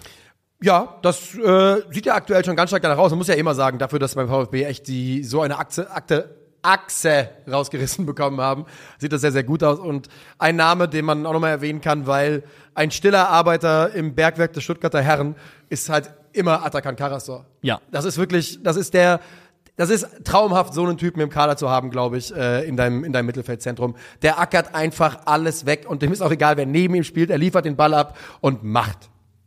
Und er macht sehr, sehr gut. Ja, auf jeden Fall. 5 zu 0. Gratulation zum Sieg äh, im Baden-Württemberg-Duell. Und das schmeckt, glaube ich, sehr, sehr süß. Ist das Sch äh, Schwaben gegen Baden? Äh, ja, oder? Ja, glaub schon, ne? Ja, genau. Also die Stuttgarter sind Schwaben und die anderen sind Kreich. äh, Nee. Nein, nein, nein, nein, nein. Kraichgau ist- ist Hoffenheim. Ja, Breisgau. Breisgau. Breisgau, Aber sind ja. Breisgauer automatisch Baden? Ja, wahrscheinlich schon. Ne? Wahrscheinlich schon. Also in meiner Welt ja. Das haben wir bestimmt schon mal falsch gemacht. Ist Breisgau Baden? Wir gucken nach. Ähm, okay, wenn's, also wenn ich das nicht im- ersten, im ersten Satz erklärt bekomme, dann habe ich kein Interesse. Jo, ich Okay. weiß es nicht. Alles klar. Okay. Äh, Gladbach gegen Bayern. Das Topspiel am Samstagabend und äh, normalerweise passiert ja das, womit alle immer rechnen. Gladbach lässt die Bayern stolpern und danach sieht es ja auch zumindest kurzzeitig aus, dass das auch möglich ist, ohne Jan Sommer als Borussia Mönchengladbach den, äh, den FC Bayern zu schlagen. Wobei, haben sie es nicht in der Vorsaison auch gemacht? Haben sie nicht auch da schon geärgert, als Jan Sommer beim, bei den Bayern schon war? Sie haben die letzten fünf Spiele äh, gewonnen, glaube ich, vor diesem Spiel. Und sie stellen auf Viererkette um. Ja. in diesem Spiel. Scully, Friedrich, Koitakura und äh, Maxi Wöber bilden diese. Ähm, also durchaus eine große Veränderung. Und bei den Bayern rückt Thomas Müller wieder ins Spiel, äh, wieder, ins, wieder aufs Feld, sagen wir es mal so. Große Überraschung, nachdem der Dazen-Kommentator, der Zone-Kommentator ihm ja im letzten äh, Spiel vor, dieser, vor diesem Wochenende zum besten Mann auf dem Feld erklärt hatte, auch wenn es kein anderer so ganz verstanden hat, ist er jetzt wieder raus. Und du sagst es, sie legen äh, früh los und äh, treffen mit Koitakura zum 1 zu 0. Und das ist ja jetzt schon zum wiederholten Mal, dass der da sich Ne? per Kopf durchsetzt. Also da Zweite Tor der Saison fast das dritte, weil sie hat ja, er hat ja letzte, Jahr auch eine, letzte Woche auch eine Riesenchance gehabt. stimmt eine Riesenchance Ja, er gehabt. hätte ja. fast in jedem Spiel getroffen bis jetzt. Und ähm, das ist zumindest etwas, was man positiv vermerken kann, weil Gladbach hat ja auch eine eklatante Schwäche bei ruhenden Bällen gehabt. Und wenn man zumindest vorne, also im Offensivbereich, wieder anfängt, eine Bedrohungslage äh, zu kreieren bei ruhenden Bällen, ist es schon mal was Positives. Und das macht Ko Itakura in dem Fall, bringt da die äh, Gladbacher in Führung. Man muss halt sagen, in der ersten Halbzeit gelingt, gelingt ihnen das äh, ganz gut, würde ich sagen, die Ambitionen der Bayern begrenzt zu halten. Und ich finde auch in der ersten Halbzeit ist es eine ordentliche Gladbacher Leistung, die mit ein bisschen Glück auch verdient hat, dass sie so in die Pause gehen können. Je länger das Spiel geht und vor allem hinten raus, ist es dann schon so, dass die Bayern einfach auch dann sukzessive zu ihren Chancen kommen. Also- und Gladbach selber in der, gerade in der zweiten Halbzeit nichts mehr nach vorne auf die Kette bringt. Ich würde ganz ehrlich, ich würde sogar das, ich hab der Gladbach sogar noch fast ein bisschen negativer wahrgenommen, denn sie verteidigen es sehr, sehr gut anfangs, aber sie machen bis zum Tor auch nicht wirklich viel nach vorne. Es Ja, ist das nicht so, dass sie stimmt, ja. gefährlich wirken. Die Ecke ist ja dann Wöber verlängert auf Itakura. Da muss man ja darüber reden, dass wir, wir beide wissen, dass Itakura einer der gefährlichsten Kopfballspieler bei Gladbach ist. Ja. Und Kingsley Coman und Thomas Müller sind die, die ihn nicht verteidigen, weil die sich auch nur in der Peripherie aufhalten. Klar, ist ein verlängerter Kopfball, ne, der ist schwieriger mit der Zuordnung. Wenn dann nochmal eine Verlängerung drin ist, ist vollkommen klar. Und nach diesem Tor sind die Bayern kurz schock. Gladbach spielt gute sechs, sieben, acht Minuten und danach ist es wieder komplett Bayern, die am Drücker sind. Deshalb, ähm, das ist defensiv sehr ordentlich gewesen vom VfB Stuttgart, äh, vom, von Borussia Mönchengladbach. Aber ich möchte da nicht das, also ich würde das nicht so verstehen, verstanden wollen, wissen, dass sie da irgendwie in der ersten Halbzeit die bessere Mannschaft waren. Nein, nein, die, bess die bessere Mannschaft waren sie nicht. Ja. Ähm, wie, wie gesagt, immer im Rahmen der Gesamtbetrachtung, Ja. dass man eh gegen Bayern selten ja. die bessere Mannschaft ist, ist es okay, dass sie sich mit dieser Führung in die Pause retten. Es ist dann über das ganze Spiel gesehen einfach sehr, sehr wenig. Und vor allem ist auch in der zweiten Halbzeit wieder so Genau, passiv. weil die Bayern Ähm, ersticken sie dann einfach über Zeit mehr und mehr und, und- mehr. Jetzt hat man in dem Spiel ja sogar versucht, ihn so positionstechnisch ein bisschen anderweitig unterzubringen. Du hast ja mit Rocco Reitz gespielt neben Julian Weigel. Ähm, ich muss ganz ehrlich sagen, ich, weiß nicht, ob noch Platz für Florian Neuhaus sein kann bei Borussia Mönchengladbach, ob nicht vielleicht eine der, schlechtesten Entscheidungen war, den Vertrag zu verlängern und ihm die Nummer 10 zu geben. Der Ähm, Twitter-Account von Gladbach gibt sich so Mühe, Mann. Die feiern jeden Zweikampf von ihm ab. Ich habe zwei Tweets welcher Zweikampf? Welcher Ja, Zweikampf soll das sein? Er führt doch gar keine. weiß. Er hat am Wochenende haben sie zweimal oder einmal zumindest sowas getweetet in die Richtung, tolle Kretsche, Flo. Und so, da habe ich auch gedacht, ja, ja, ihr müsst ja schon inzwischen Stimmung machen, das verstehen wir. Du kannst halt Joshua Kimmich pro Spiel nur eine gewisse Anzahl an Malen geben, wo er ohne Druck vom Gegner sich aussuchen kann, wo er den Ball hinter die Kette hinspielen möchte, bis es irgendwann schief geht. Und das Oder- geht dann eben schief beim 1 zu 1, Ja. wo er Leroy Sané findet, der auch wieder sehr, sehr stark war. Aber wer eben derjenige ist, der in meinen Augen passiv bleibt, anstatt auf Kimmich rauszuschieben und zumindest mal ein bisschen Stress reinzubringen, ist halt Florian Neuhaus und ist nicht das einzige Mal in dem Spiel, dass er wieder da ist, formell, formell anwesend, aber halt nichts tut. Also wirklich, ähm, also der ist wirklich, ich weiß es nicht. Florian Neuhaus existiert gegen den Ball nicht und ich glaube der mittlerweile löst nicht sich meistens nicht, wirklich nicht zu sehen. Er taucht einfach ab, ist unsichtbar. Er taucht komplett ab und Ja. das kannst du ja einfach nicht leisten in den Momenten. Und ich finde, wenn er nicht in der Lage ist, das in sein Spiel reinzubringen, dann mal mit einer gewissen Aggressivität da zu sein, auch mal rauszuschieben, auch mal jemanden zu stressen, dann ist er vielleicht einfach nicht der richtige Mann, der da spielen sollte. Ich finde, Florian Neuhaus hat jetzt in den drei Spielen in Summe einfach zu wenig gezeigt, um sich verdient zu haben, aktuell Teil von dieser Mannschaft zu sein. Würde ich jetzt nicht dagegen gehen und ähm, in dem immer größer werdenden Druck, den die Bayern da entfachen, ist es am Ende Joshua Kimmich mit seinem Trademark-Chip auf Leroy Sané und Leroy Sané macht den nächsten Treffer in dieser Saison bis jetzt der beste Bayern-Spieler, denn zu der Geschichte gehört auch, dass Harry Kane über weite Teile dieses Spiels komplett abgemeldet ist. Unsichtbar. Ja, und nicht wegen der guten Gladbacher Arbeit, glaube ich, unbedingt, sondern weil er nicht so richtig, noch nicht richtig die, da- das Gefühl für die Bayern-Offensive den hat. Anschluss gefunden Ja. hat. Ich äh, ist, äh, wühlt dann teilweise auch so ein bisschen mehr in Achterräumen rum als auf Stürmerposition. Und guck mal hier, guck mal da, was da so passiert. Aber ja, Harry Kane hat da noch nicht ganz den Zugang gefunden. Vielleicht müssen sich auch Thomas Müller und er noch finden auf eine Art und Weise. Ähm, wenn Müller mal klickt mit einem Stürmer, ist es ja meistens immer ein sehr gutes Zeichen, weil er und Lewandowski hatten ja hinten raus wirklich ein telepathisches Oh ja. Verhältnis zueinander. Ja. Ähm, aber das ist definitiv noch nicht der Fall und ich unterschreibe komplett, Leroy Sané ist äh, aktuell der beste Bayern-Spieler nach dem Saisonstart. Dazu muss man dann auch noch ergänzen, dass Joshua Kimmich ein brillantes Spiel gemacht hat. Ja. Ein brillantes Spiel. Und trotzdem steht es dann lange unentschieden und man äh, hat das Gefühl, vielleicht äh, können sie hier doch tatsächlich sich was ergaunern, die Gladbacher. Aber dem ist nicht so, denn in Minute äh, 87 assistiert Joshua Kimmich ein weiteres Mal und zwar Matis Tell, der per Kopf relativ frei nach Ecke von Joshua Kimmich, die wir auch häufig kritisiert haben, Ja. einköpfen darf und ähm, ja, wie gesagt, Kimmich mit einem guten Spiel und Tell ist eine Waffe von der Bank. Muss man mal gucken, Alter, wie lange der von äh, Harry Kane, Junge. Pass auf, Bruderchen. Ich finde auf jeden Fall, dass ähm, Mathis Teller ein Paradebeispiel dafür ist, wie man mit Chancen umgeht und wie man sich sukzessive in ein Team reinarbeitet. Ja. Und ähm, Guck mal, wie lang, inzwischen ist er dritte Wechseloption oder sowas. genau, und er macht das meistens, wenn er reinkommt, ähm, sehr ordentlich. Er hat eine absolute, sehr, sehr gute Verhältnis von Minuten zu erzielten Oh ja. Toren. Das ist brillant bei ihm.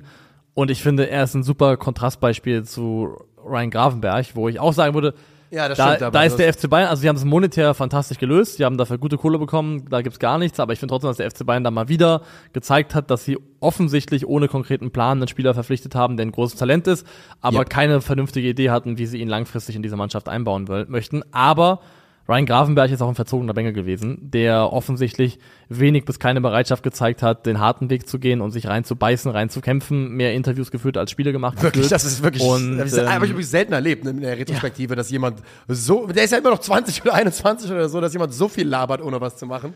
Und Mathis Das ist eigentlich Tell- mein Job. Ja, das ist eigentlich dein Job. und Mathis Tell ist das Gegenteil davon, der bei jeder Gelegenheit betont, dass er da ist, um sich zu entwickeln und sich seinen Platz zu erarbeiten.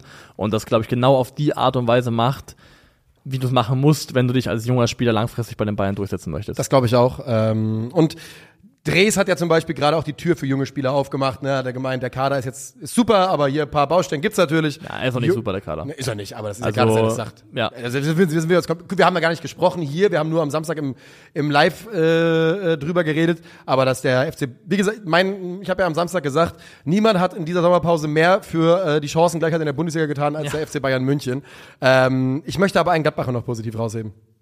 Moritz Nikolas. Stimmt, stimmt. Sehr wichtig, tatsächlich, Also dass du's machst, ja. wirklich eine, eine richtig, richtig ordentliche Leistung. Und er ist der Grund dafür, dass die Bayern nicht äh, hinten raus vier Tore machen oder so. Denn Gnabry einmal, Kane, Choupo-Moting, glaube ich, sogar zweimal, äh, hat das wirklich sehr, sehr ordentlich gemacht gegen äh, die dann irgendwann ja auch wirklich drückend überlegenen und immer weiter an. Vollkommen zu Recht hervorgehoben. Aber ja, du hast den Bayern-Kader angesprochen.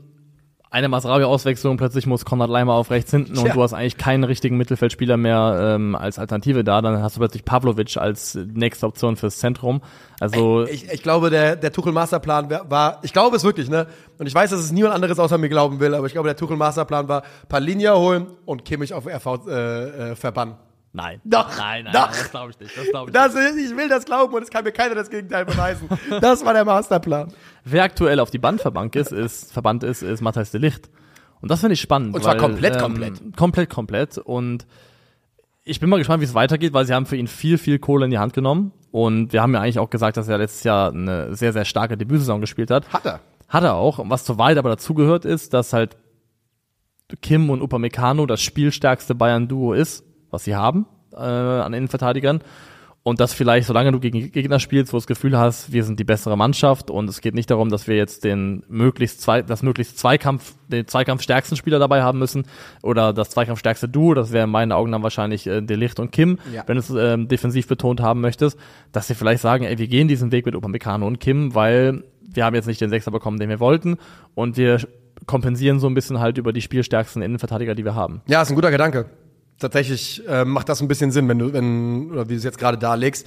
Vielleicht ist es das. Ich finde es natürlich schade. Ich finde Matthias Licht einfach, ich mag den halt einfach super gerne. Ne? Ich finde es einen tollen Typen und ich glaube auch, dass der noch sehr, sehr wichtig werden wird für Ja, Bayern. das bestimmt, das bestimmt. Ich finde es nur, ich habe damit nicht gerechnet, dass er zum Start so außen vor sein würde. Nee. Aber ich bin ja auch großer Dayo Upamecano-Fan Ja. und von daher, das freut mich zumindest. Die Bayern starten also mit neun Punkten aus drei Spielen, trotz aller Unwägbarkeiten, trotz aller Schwierigkeiten und die sogenannten Gladdies haben einen auf dem äh, auf der, der ja, auf der Tabelle stehen, in der Tabelle stehen und das ist natürlich dann auch Kategorie Fehlstart bei Borussia Absolut und wie gesagt, das eben schon angesprochene Auswärtsspiel bei Darmstadt ist dann für mich schon so ein bisschen nicht Rücken an der Wand, aber das, ist dann, ist da. das ist dann das Spiel, wo du, wenn du das verlierst, dann ist es wirklich ein absoluter Katastrophenstart. Denn man muss ja auch, äh, man guckt jetzt äh, in den Tabellenkeller aktuell und man sieht da die 2 zu 10 Tore, 2 zu 9 Tore, Darmstadt und Mainz. Dann denkt man, ach, Gladbach mit 15 zu 9 steht ja ganz gut da. Yo, da haben sie halt vier gegen Augsburg gemacht Ja. am ersten Spieltag. Fair enough, sie hatten Leverkusen und Bayern zum Auftakt. Ist von daher, das schwierig. ist ein sehr, sehr schwieriger Start. Ähm, aber trotzdem rein von der Startkonstellation her, und du willst ja auch irgendwie eine, eine Stimmung erzeugen, du willst ja so ein bisschen eine Positivität reinkriegen und das wird halt schwierig, wenn du ganz weit unten drinne hängst. Ist ja auch nicht so, dass sie gegen Augsburg aussahen wie eine Mannschaft, die äh, um Europapokal fighten würde dieses Jahr. Nee, die hatten ein paar gute Momente, aber eben auch viel gefressen. Und äh, das Darmstadt-Spiel wird, glaube ich, deswegen schon so für die Atmosphäre und für wie es weitergeht äh, sehr, sehr wichtig. Wir machen Kopfsprung in den Sonntag. Und da gehen wir rein mit dem Spiel, das ich gestern im WLAN der Deutschen Bahn verfolgen musste. Ich will hier jetzt niemanden damit weiter dissen, kein Unternehmen vorführen, hat nicht so gut funktioniert. Nee. Ähm, aber ich habe inzwischen äh, alles gesehen, was ich sehen wollte. Und das Spiel endet 1 zu 1. Und Wie geht's dir damit? ganz ehrlich, währenddessen nicht gut, im Nachhinein vollkommen in Ordnung. Was hat dann dafür gesorgt, dass du es jetzt in der Nachbetrachtung als vollkommen in Ordnung empfindest? War, war, also, ich finde, es war wahrscheinlich das bis ins letzte Drittel beste Saisonspiel der Eintracht. Ja. Sie haben, sie haben, also sie haben Köln dominiert. Das, also sie haben Köln größten Teile dieses Spiels wirklich dominiert. Sie haben halt dann im letzten Drittel nichts gemacht. Es ist nicht so, dass die Eintracht großartig gefährlich geworden Ja. ist. Ne? Die Dominanz endet mit 20 Meter zum Tor. Warum es für mich in Ordnung ist, zwei, paar, paar Gründe, paar Gründe. Ja. Zuallererst mal, die Defensive, die Defensive steht inzwischen wirklich sehr, sehr gut. Das muss man einfach sagen. Die Eintracht hat eine sehr ordentliche Defensive da zusammengebaut. Die Offensive muss sich noch finden und ich bin mir ganz sicher inzwischen, dass Tino Topmöller, der ist ja nicht dumm und diese eher defensiven Herangehensweise mit Absicht wählt, weil ich glaube, was er gerade, was er verhindern wollte in dieser Frühphase, wo noch so viele Transfers kamen und gingen, dass man hier vielleicht mit zwei unglücklichen Niederlagen irgendwie äh, in so einen Trudel gerät, Strudel gerät. Die Eintracht ist weiterhin ungeschlagen. Es geht in die richtige Richtung. Und wenn ich mir die Einzelspieler gucke und die, die jetzt noch dazukommen werden, und wir können gleich über ein paar Namen reden, das offensive Zusammenspiel, das wird noch kommen. Das wird funktionieren. Und dann sind wir hier auf einem, auf einem guten Schritt, auf einem guten Weg, denn die Mannschaft hat zum dritten Mal in dieser Saison und im dritten Spiel in Folge richtig Moral, richtig Kampf bewiesen. Und das sind für mich stand jetzt genug Punkte, die ich positiv ja. finde, ähm, um darüber hinwegzusehen, dass die Probleme in der Offensive dieselben sind, die wir seit drei Wochen be äh, ja. besprechen. Ich finde es positiv, dass er sofort die Leistung in der Conference League Qualifikation belohnt hat von Larsson und gesagt hat, ab in die Stadt. Aber das musste auch sein. Ich, musste, musste sein. Es war, fand ich aber ein gutes Signal. Der hat es gar nicht so überragend gemacht, ähm, aber es war wichtig, dass er ihn für die Stadt berufen hat. Ja. Würdest du sagen, dass Eintrachts bestes Saisonspiel ähm, bis ins letzte Drittel auch damit korreliert hat, dass es das beste Saisonspiel yep. von Elias Giri war? 100 Prozent. 100 also Prozent. Elias Giri kommt mit jedem Spiel auch gerade mehr an. Das ist auch ein weiterer Grund, äh, warum ich mir, warum ich da ganz gute Gefühle für habe. Ähm, definitiv. Elias Giri, der beste Eintrachtspieler auf dem Feld gewesen. Ich habe so meine Bauchschmerzen zum Beispiel dann mit Omar Mamouche vorne als, als ne, Neuner. Das hat wieder nicht gut funktioniert. Ich verstehe aber auch, warum Mamouche und Gangkam nicht beide von Anfang an spielen. Ja. Äh, ich finde nämlich gut, dass Mamouche spielt. Ich mag den Spielertyp auf dem Feld. Als Neuner ist er ein bisschen, bisschen aufgeschmissen. Jetzt reden wir mal über das Spiel, denn die Kölner gehen in Führung durch einen Elfmeter verursacht vom bodenlosen Philipp Max.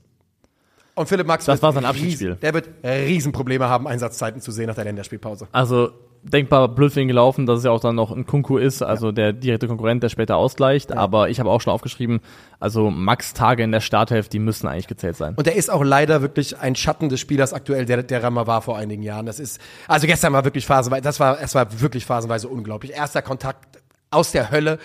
Fairerweise den Elfmeter, den er verursacht, den verursacht er dumm, aber auch weil Dina Ebimbe vorher den Ball schon unglücklich verliert. Ja. Bei Ebimbe der braucht jetzt einfach mal ein bisschen Konstanz. Der kann nicht rechts spielen, Zentrum spielen, Zehner spielen. Der braucht mal, das ist eindeutig, also der braucht einfach mal ein bisschen was, woran er sich festhalten kann, woran er sich, woran er sich, woran er sich einspielen kann. Ich glaube, dessen Vielseitigkeit ist aktuell sein größtes Problem. Ich nehme irgendwas, was bleibt. Ja, aber um ernsthaft, mal, weißt du, äh, das Silbermond so zitieren. Ja, irgendwas, woran er sich ein bisschen äh, hochziehen kann. Es ist natürlich ein hundertprozentiger Elfmeter. Müssen wir nicht drüber reden. Und den verwandelt Florian Kainz zum 1 zu 0 und so geht's auch in die Halbzeit. Und ich war schon wieder stinkwütend auf jeden Fall in, im, im Zug äh, der Deutschen Bahn. Wann war die Szene mit Götze? In der zweiten Halbzeit. Okay, weil ich finde das ein Elfmeter. Ich auch. Und ich finde es sogar einen absoluten Muss-Elfmeter, denn Götze macht einen Haken und ist der, der Verteidiger, das ist, glaube ich, der eingewechselte Kilian. Ne? Kann das sein? Ja, kann sein. Ja, ja. Ich habe es leider mir nicht aufgeschrieben, wer es war. Ähm, mit dem Haken ist er, Haken zurück, entgegen die Laufrichtung des Verteidigers, ist er vorbei. Und, und dann gibt es einen klaren Treffer. Und der einzige Grund, warum er nicht an den Ball kommt, ist, dass, er, dass es einen klaren Fußtreffer gibt. Und Krögi hat mir, ich habe währenddessen mit Krögi geschrieben und der schreibt mir, das ist zu wenig. Und das ist ja eine solche Frechheit. Nee, ich Kröger. Also ich bin, das also wir haben ja nicht drüber gesprochen im Vorfeld nee. und ich habe es auch gesehen und mein Bauchgefühl war, für mich ist es ein Elfmeter. Ja, für mich auch. Ich habe es mir heute, äh, gestern nochmal angeschaut danach und habe mir auch aufgeschrieben, für mich ist es ganz klar ein Elfmeter. Kriegt man dann nicht und äh, trotzdem macht die Eintracht den Ausgleich durch Nielsen Kunku, der eingewechselt wird und halt sofort das macht, was man von ihm erwartet hat. Er ist äh, dessen Kernqualitäten liegen am offensiven Ende. Äh, der Abschluss hat mich an einen anderen ehemaligen Eintracht-Linksverteidiger erinnert. Den er nicht kennt. Ja, es war ein absolutes Philipp Kostic. Er ist ja gefragt worden, wer ist dieser Kostic, hat er gesagt. Hat, hat er nicht gesagt. Doch, wer Nein, ist dieser Kostic? hat er nicht gesagt. Doch, das war der Wortlaut. Nein. Nee, aber er ist tatsächlich darauf angesprochen worden und meinte, er wird den Spieler noch nicht kennen, aber er müsste jetzt mal gucken, wer das so ist und äh, er würde sich große Mühe geben, äh, in diese Fußstapfen zu treten. Wer kennt den Spieler? Ja gut, also warum soll er auch Kostic kennen? Also, ja, keine Ahnung, weil er, wenn man, wenn man Fußballfan ist, vielleicht einen Europa League-Titel mitbekommen hat und er Topscorer für Eintracht Frankfurt war? Ja, weiß Im, ich nicht, Elfmeter, im Finale Tor vorgelegt hat? Weiß ich nicht, okay. Er hat gesagt, I don't watch Eintracht Frankfurt. Ja, nicht, ja, weil er jetzt ja, weil er spielt, weißt du? ähm, so geht es dann 1 zu 1 aus. Und ähm, wie gesagt, ich glaube, die offensive Durchschlagskraft wird noch kommen. Die Neuzugänge werden integriert.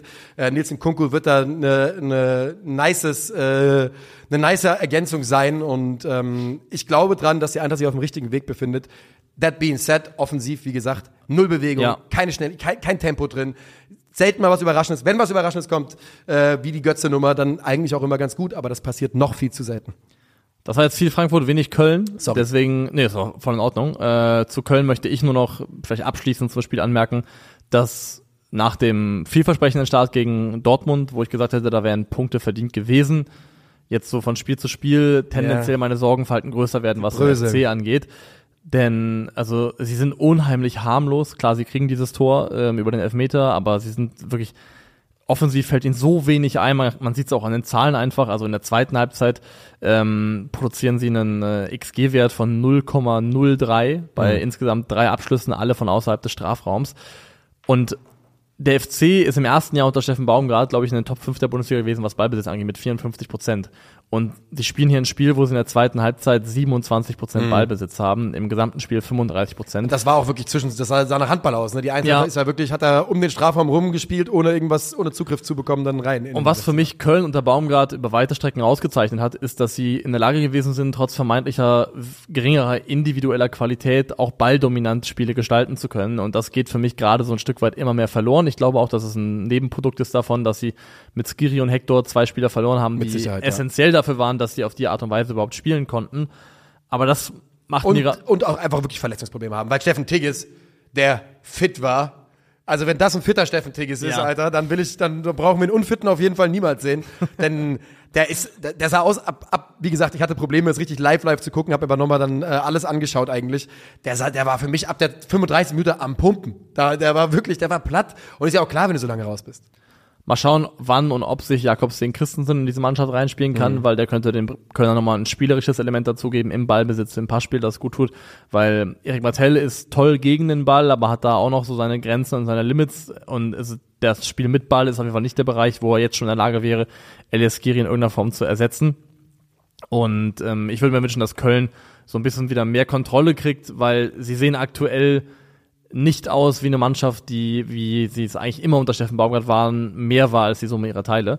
Und ähm, gerade jetzt mache ich mir ein bisschen Sorgen um FC. Und das kann man auch, denn ein Punkt aus drei Spielen ähm, ist dann doch natürlich nicht viel. Vor allem gestern dieses Spiel, es lief ja zu den eigenen, zu eigenen Gunsten. Wenn man da ein bisschen, bisschen Zugriff bekommt, ein bisschen es schafft, eben den Ball laufen zu lassen, dann kann man dieses Spiel wahrscheinlich über die Bühne bringen, denn die Eintracht war ja alles andere als gefährlich, aber stattdessen igelt man sich komplett ein, gibt sich da komplett auf und äh, lässt die Eintracht machen und kriegt ja dann auch folgerichtig diesen Ausgleich. Ähm, ich sag, ich bin der Meinung, dass die Eintracht hätte gewinnen sollen, können, müssen. Am Ende des Tages bin ich glücklich darüber, dass man zumindest nicht verloren hat. Und ähm, ja, es ist für Köln wird schwierig. Jemand, den herausheben will, ist übrigens Jeff, Jeff Chabot, der an dem die Eintracht verzweifelt ist. Ja. Alter, das war, das war wirklich eine bärenstarke Leistung. Ist ja, glaube ich, verletzt gewesen dann hinten raus. Irgendwann ist, äh, glaube ich, runtergegangen. Ne? Ich hoffe, es ist nichts Schlimmeres, weil äh, wenn, wenn der da hinten noch wegfällt, dann hast du richtig Probleme, glaube ich, bei Köln. Letztes Spiel? Letztes Spiel. Union empfängt in der alten Försterei Ribbel, RB Leipzig. Äh, zwei Champions League Teilnehmer äh, gegeneinander und Leipzig gewinnt mit 3 zu 0 und da waren ein paar sogenannte Banger dabei. Okay, danke, das war's. Bis zum nächsten Mal. Ähm, denn ich finde, man kann es fast schnell abarbeiten, Kann weil das auch. Spiel ja auch massiv in eine Richtung gelenkt und gedrängt wird durch einen Platzverweis von Kevin Volland. Dümmster Platzverweis, den ich seit längerer Zeit gesehen habe. Hat, er weiß es ja selbst sofort. Ja, ja, er weiß Er es macht schon er macht's absolut ehrenhaft dann auch, entschuldigt sich bei jedem auf dem Feld und äh, aber blöd. Einfach blöd. Ich fand es gar nicht so brutal, muss ich sagen. Nö, Ähm, aber du kannst nicht offene Sohle da, ne, ja, das ja, ist Verletzungsrisiko. zu Kannst du wahrscheinlich nicht, ist schon richtig. Kannst du wahrscheinlich nicht. Gut, das passiert eigentlich relativ spät im Spiel, das passiert erst nach einer, Ja, nach aber- einer guten Stunde. Aber vorher ist es tatsächlich halt so ein Spiel, wo RB Leipzig viel Ball hat, wenig Zwingendes. Und dann ist es ja Xavi Simmons, oder nur Xavi, dürfen wir ja sagen, Mhm. der in der 51. Minute da durch einen absoluten Traumschuss Ja. aus der zweiten Reihe das äh, die Führung macht. Da wird auch, da stirbt Union einen Tod, den sie oft andere Mannschaften haben sterben lassen, denn es ist ja ein, glaube ich, ein Eckball von Union Ja. ursprünglich. Und sie kommen in der Rückwärtsbewegung einfach nicht mehr in die eigene Ordnung rein. Wenn man sich dann anschaut, welche Spieler wo stehen. Du hast Juranovic, der zentral ist, Laiduni auf der Rechtsverteidigerposition eigentlich. Und Juranovic statt dann einfach zu sagen, okay, für den Moment halte ich die Position, Position Versucht er- versucht nach außen zu kommen wieder, macht dadurch erstmal für Kampel überhaupt auf, dass Kampel den Weg gehen kann.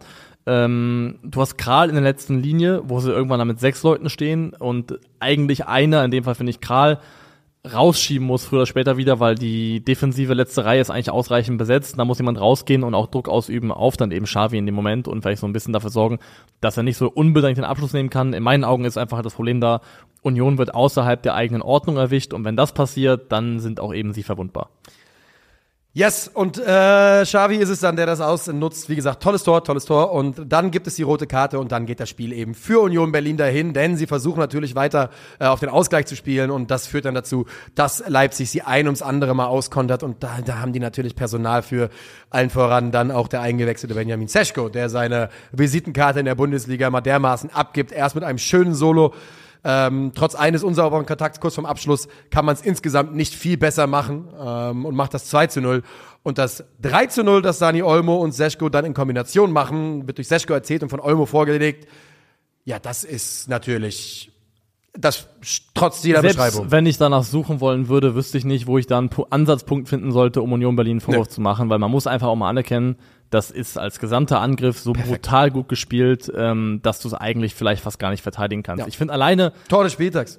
ja, Tor des Spieltags. Ich finde alleine, dass Daniel Olmo in der Lage ist, dem okay, der Pass Ja. von Schlager, Zeit, die er eigentlich gar nicht hat. Es ist eigentlich keine Zeit da, um trotzdem es schafft, den Ball mit einem Kontakt auf Seschko weiterzuleiten. Ist der absolute Wahnsinn. Also dieses Tor ist perfekt ausgespielt. Und wie du gesagt hast, rein von der, vom Angriff her, von der Kombination ist das das Tor des Spieltags. Und So Seschko ist. macht den dann auch per Kopf rein und das absolut, absolut abgezockt. Und es zeigt einfach, was die, dieser Leipzig-Kader eine Tiefe hat, was die für Waffen bringen können.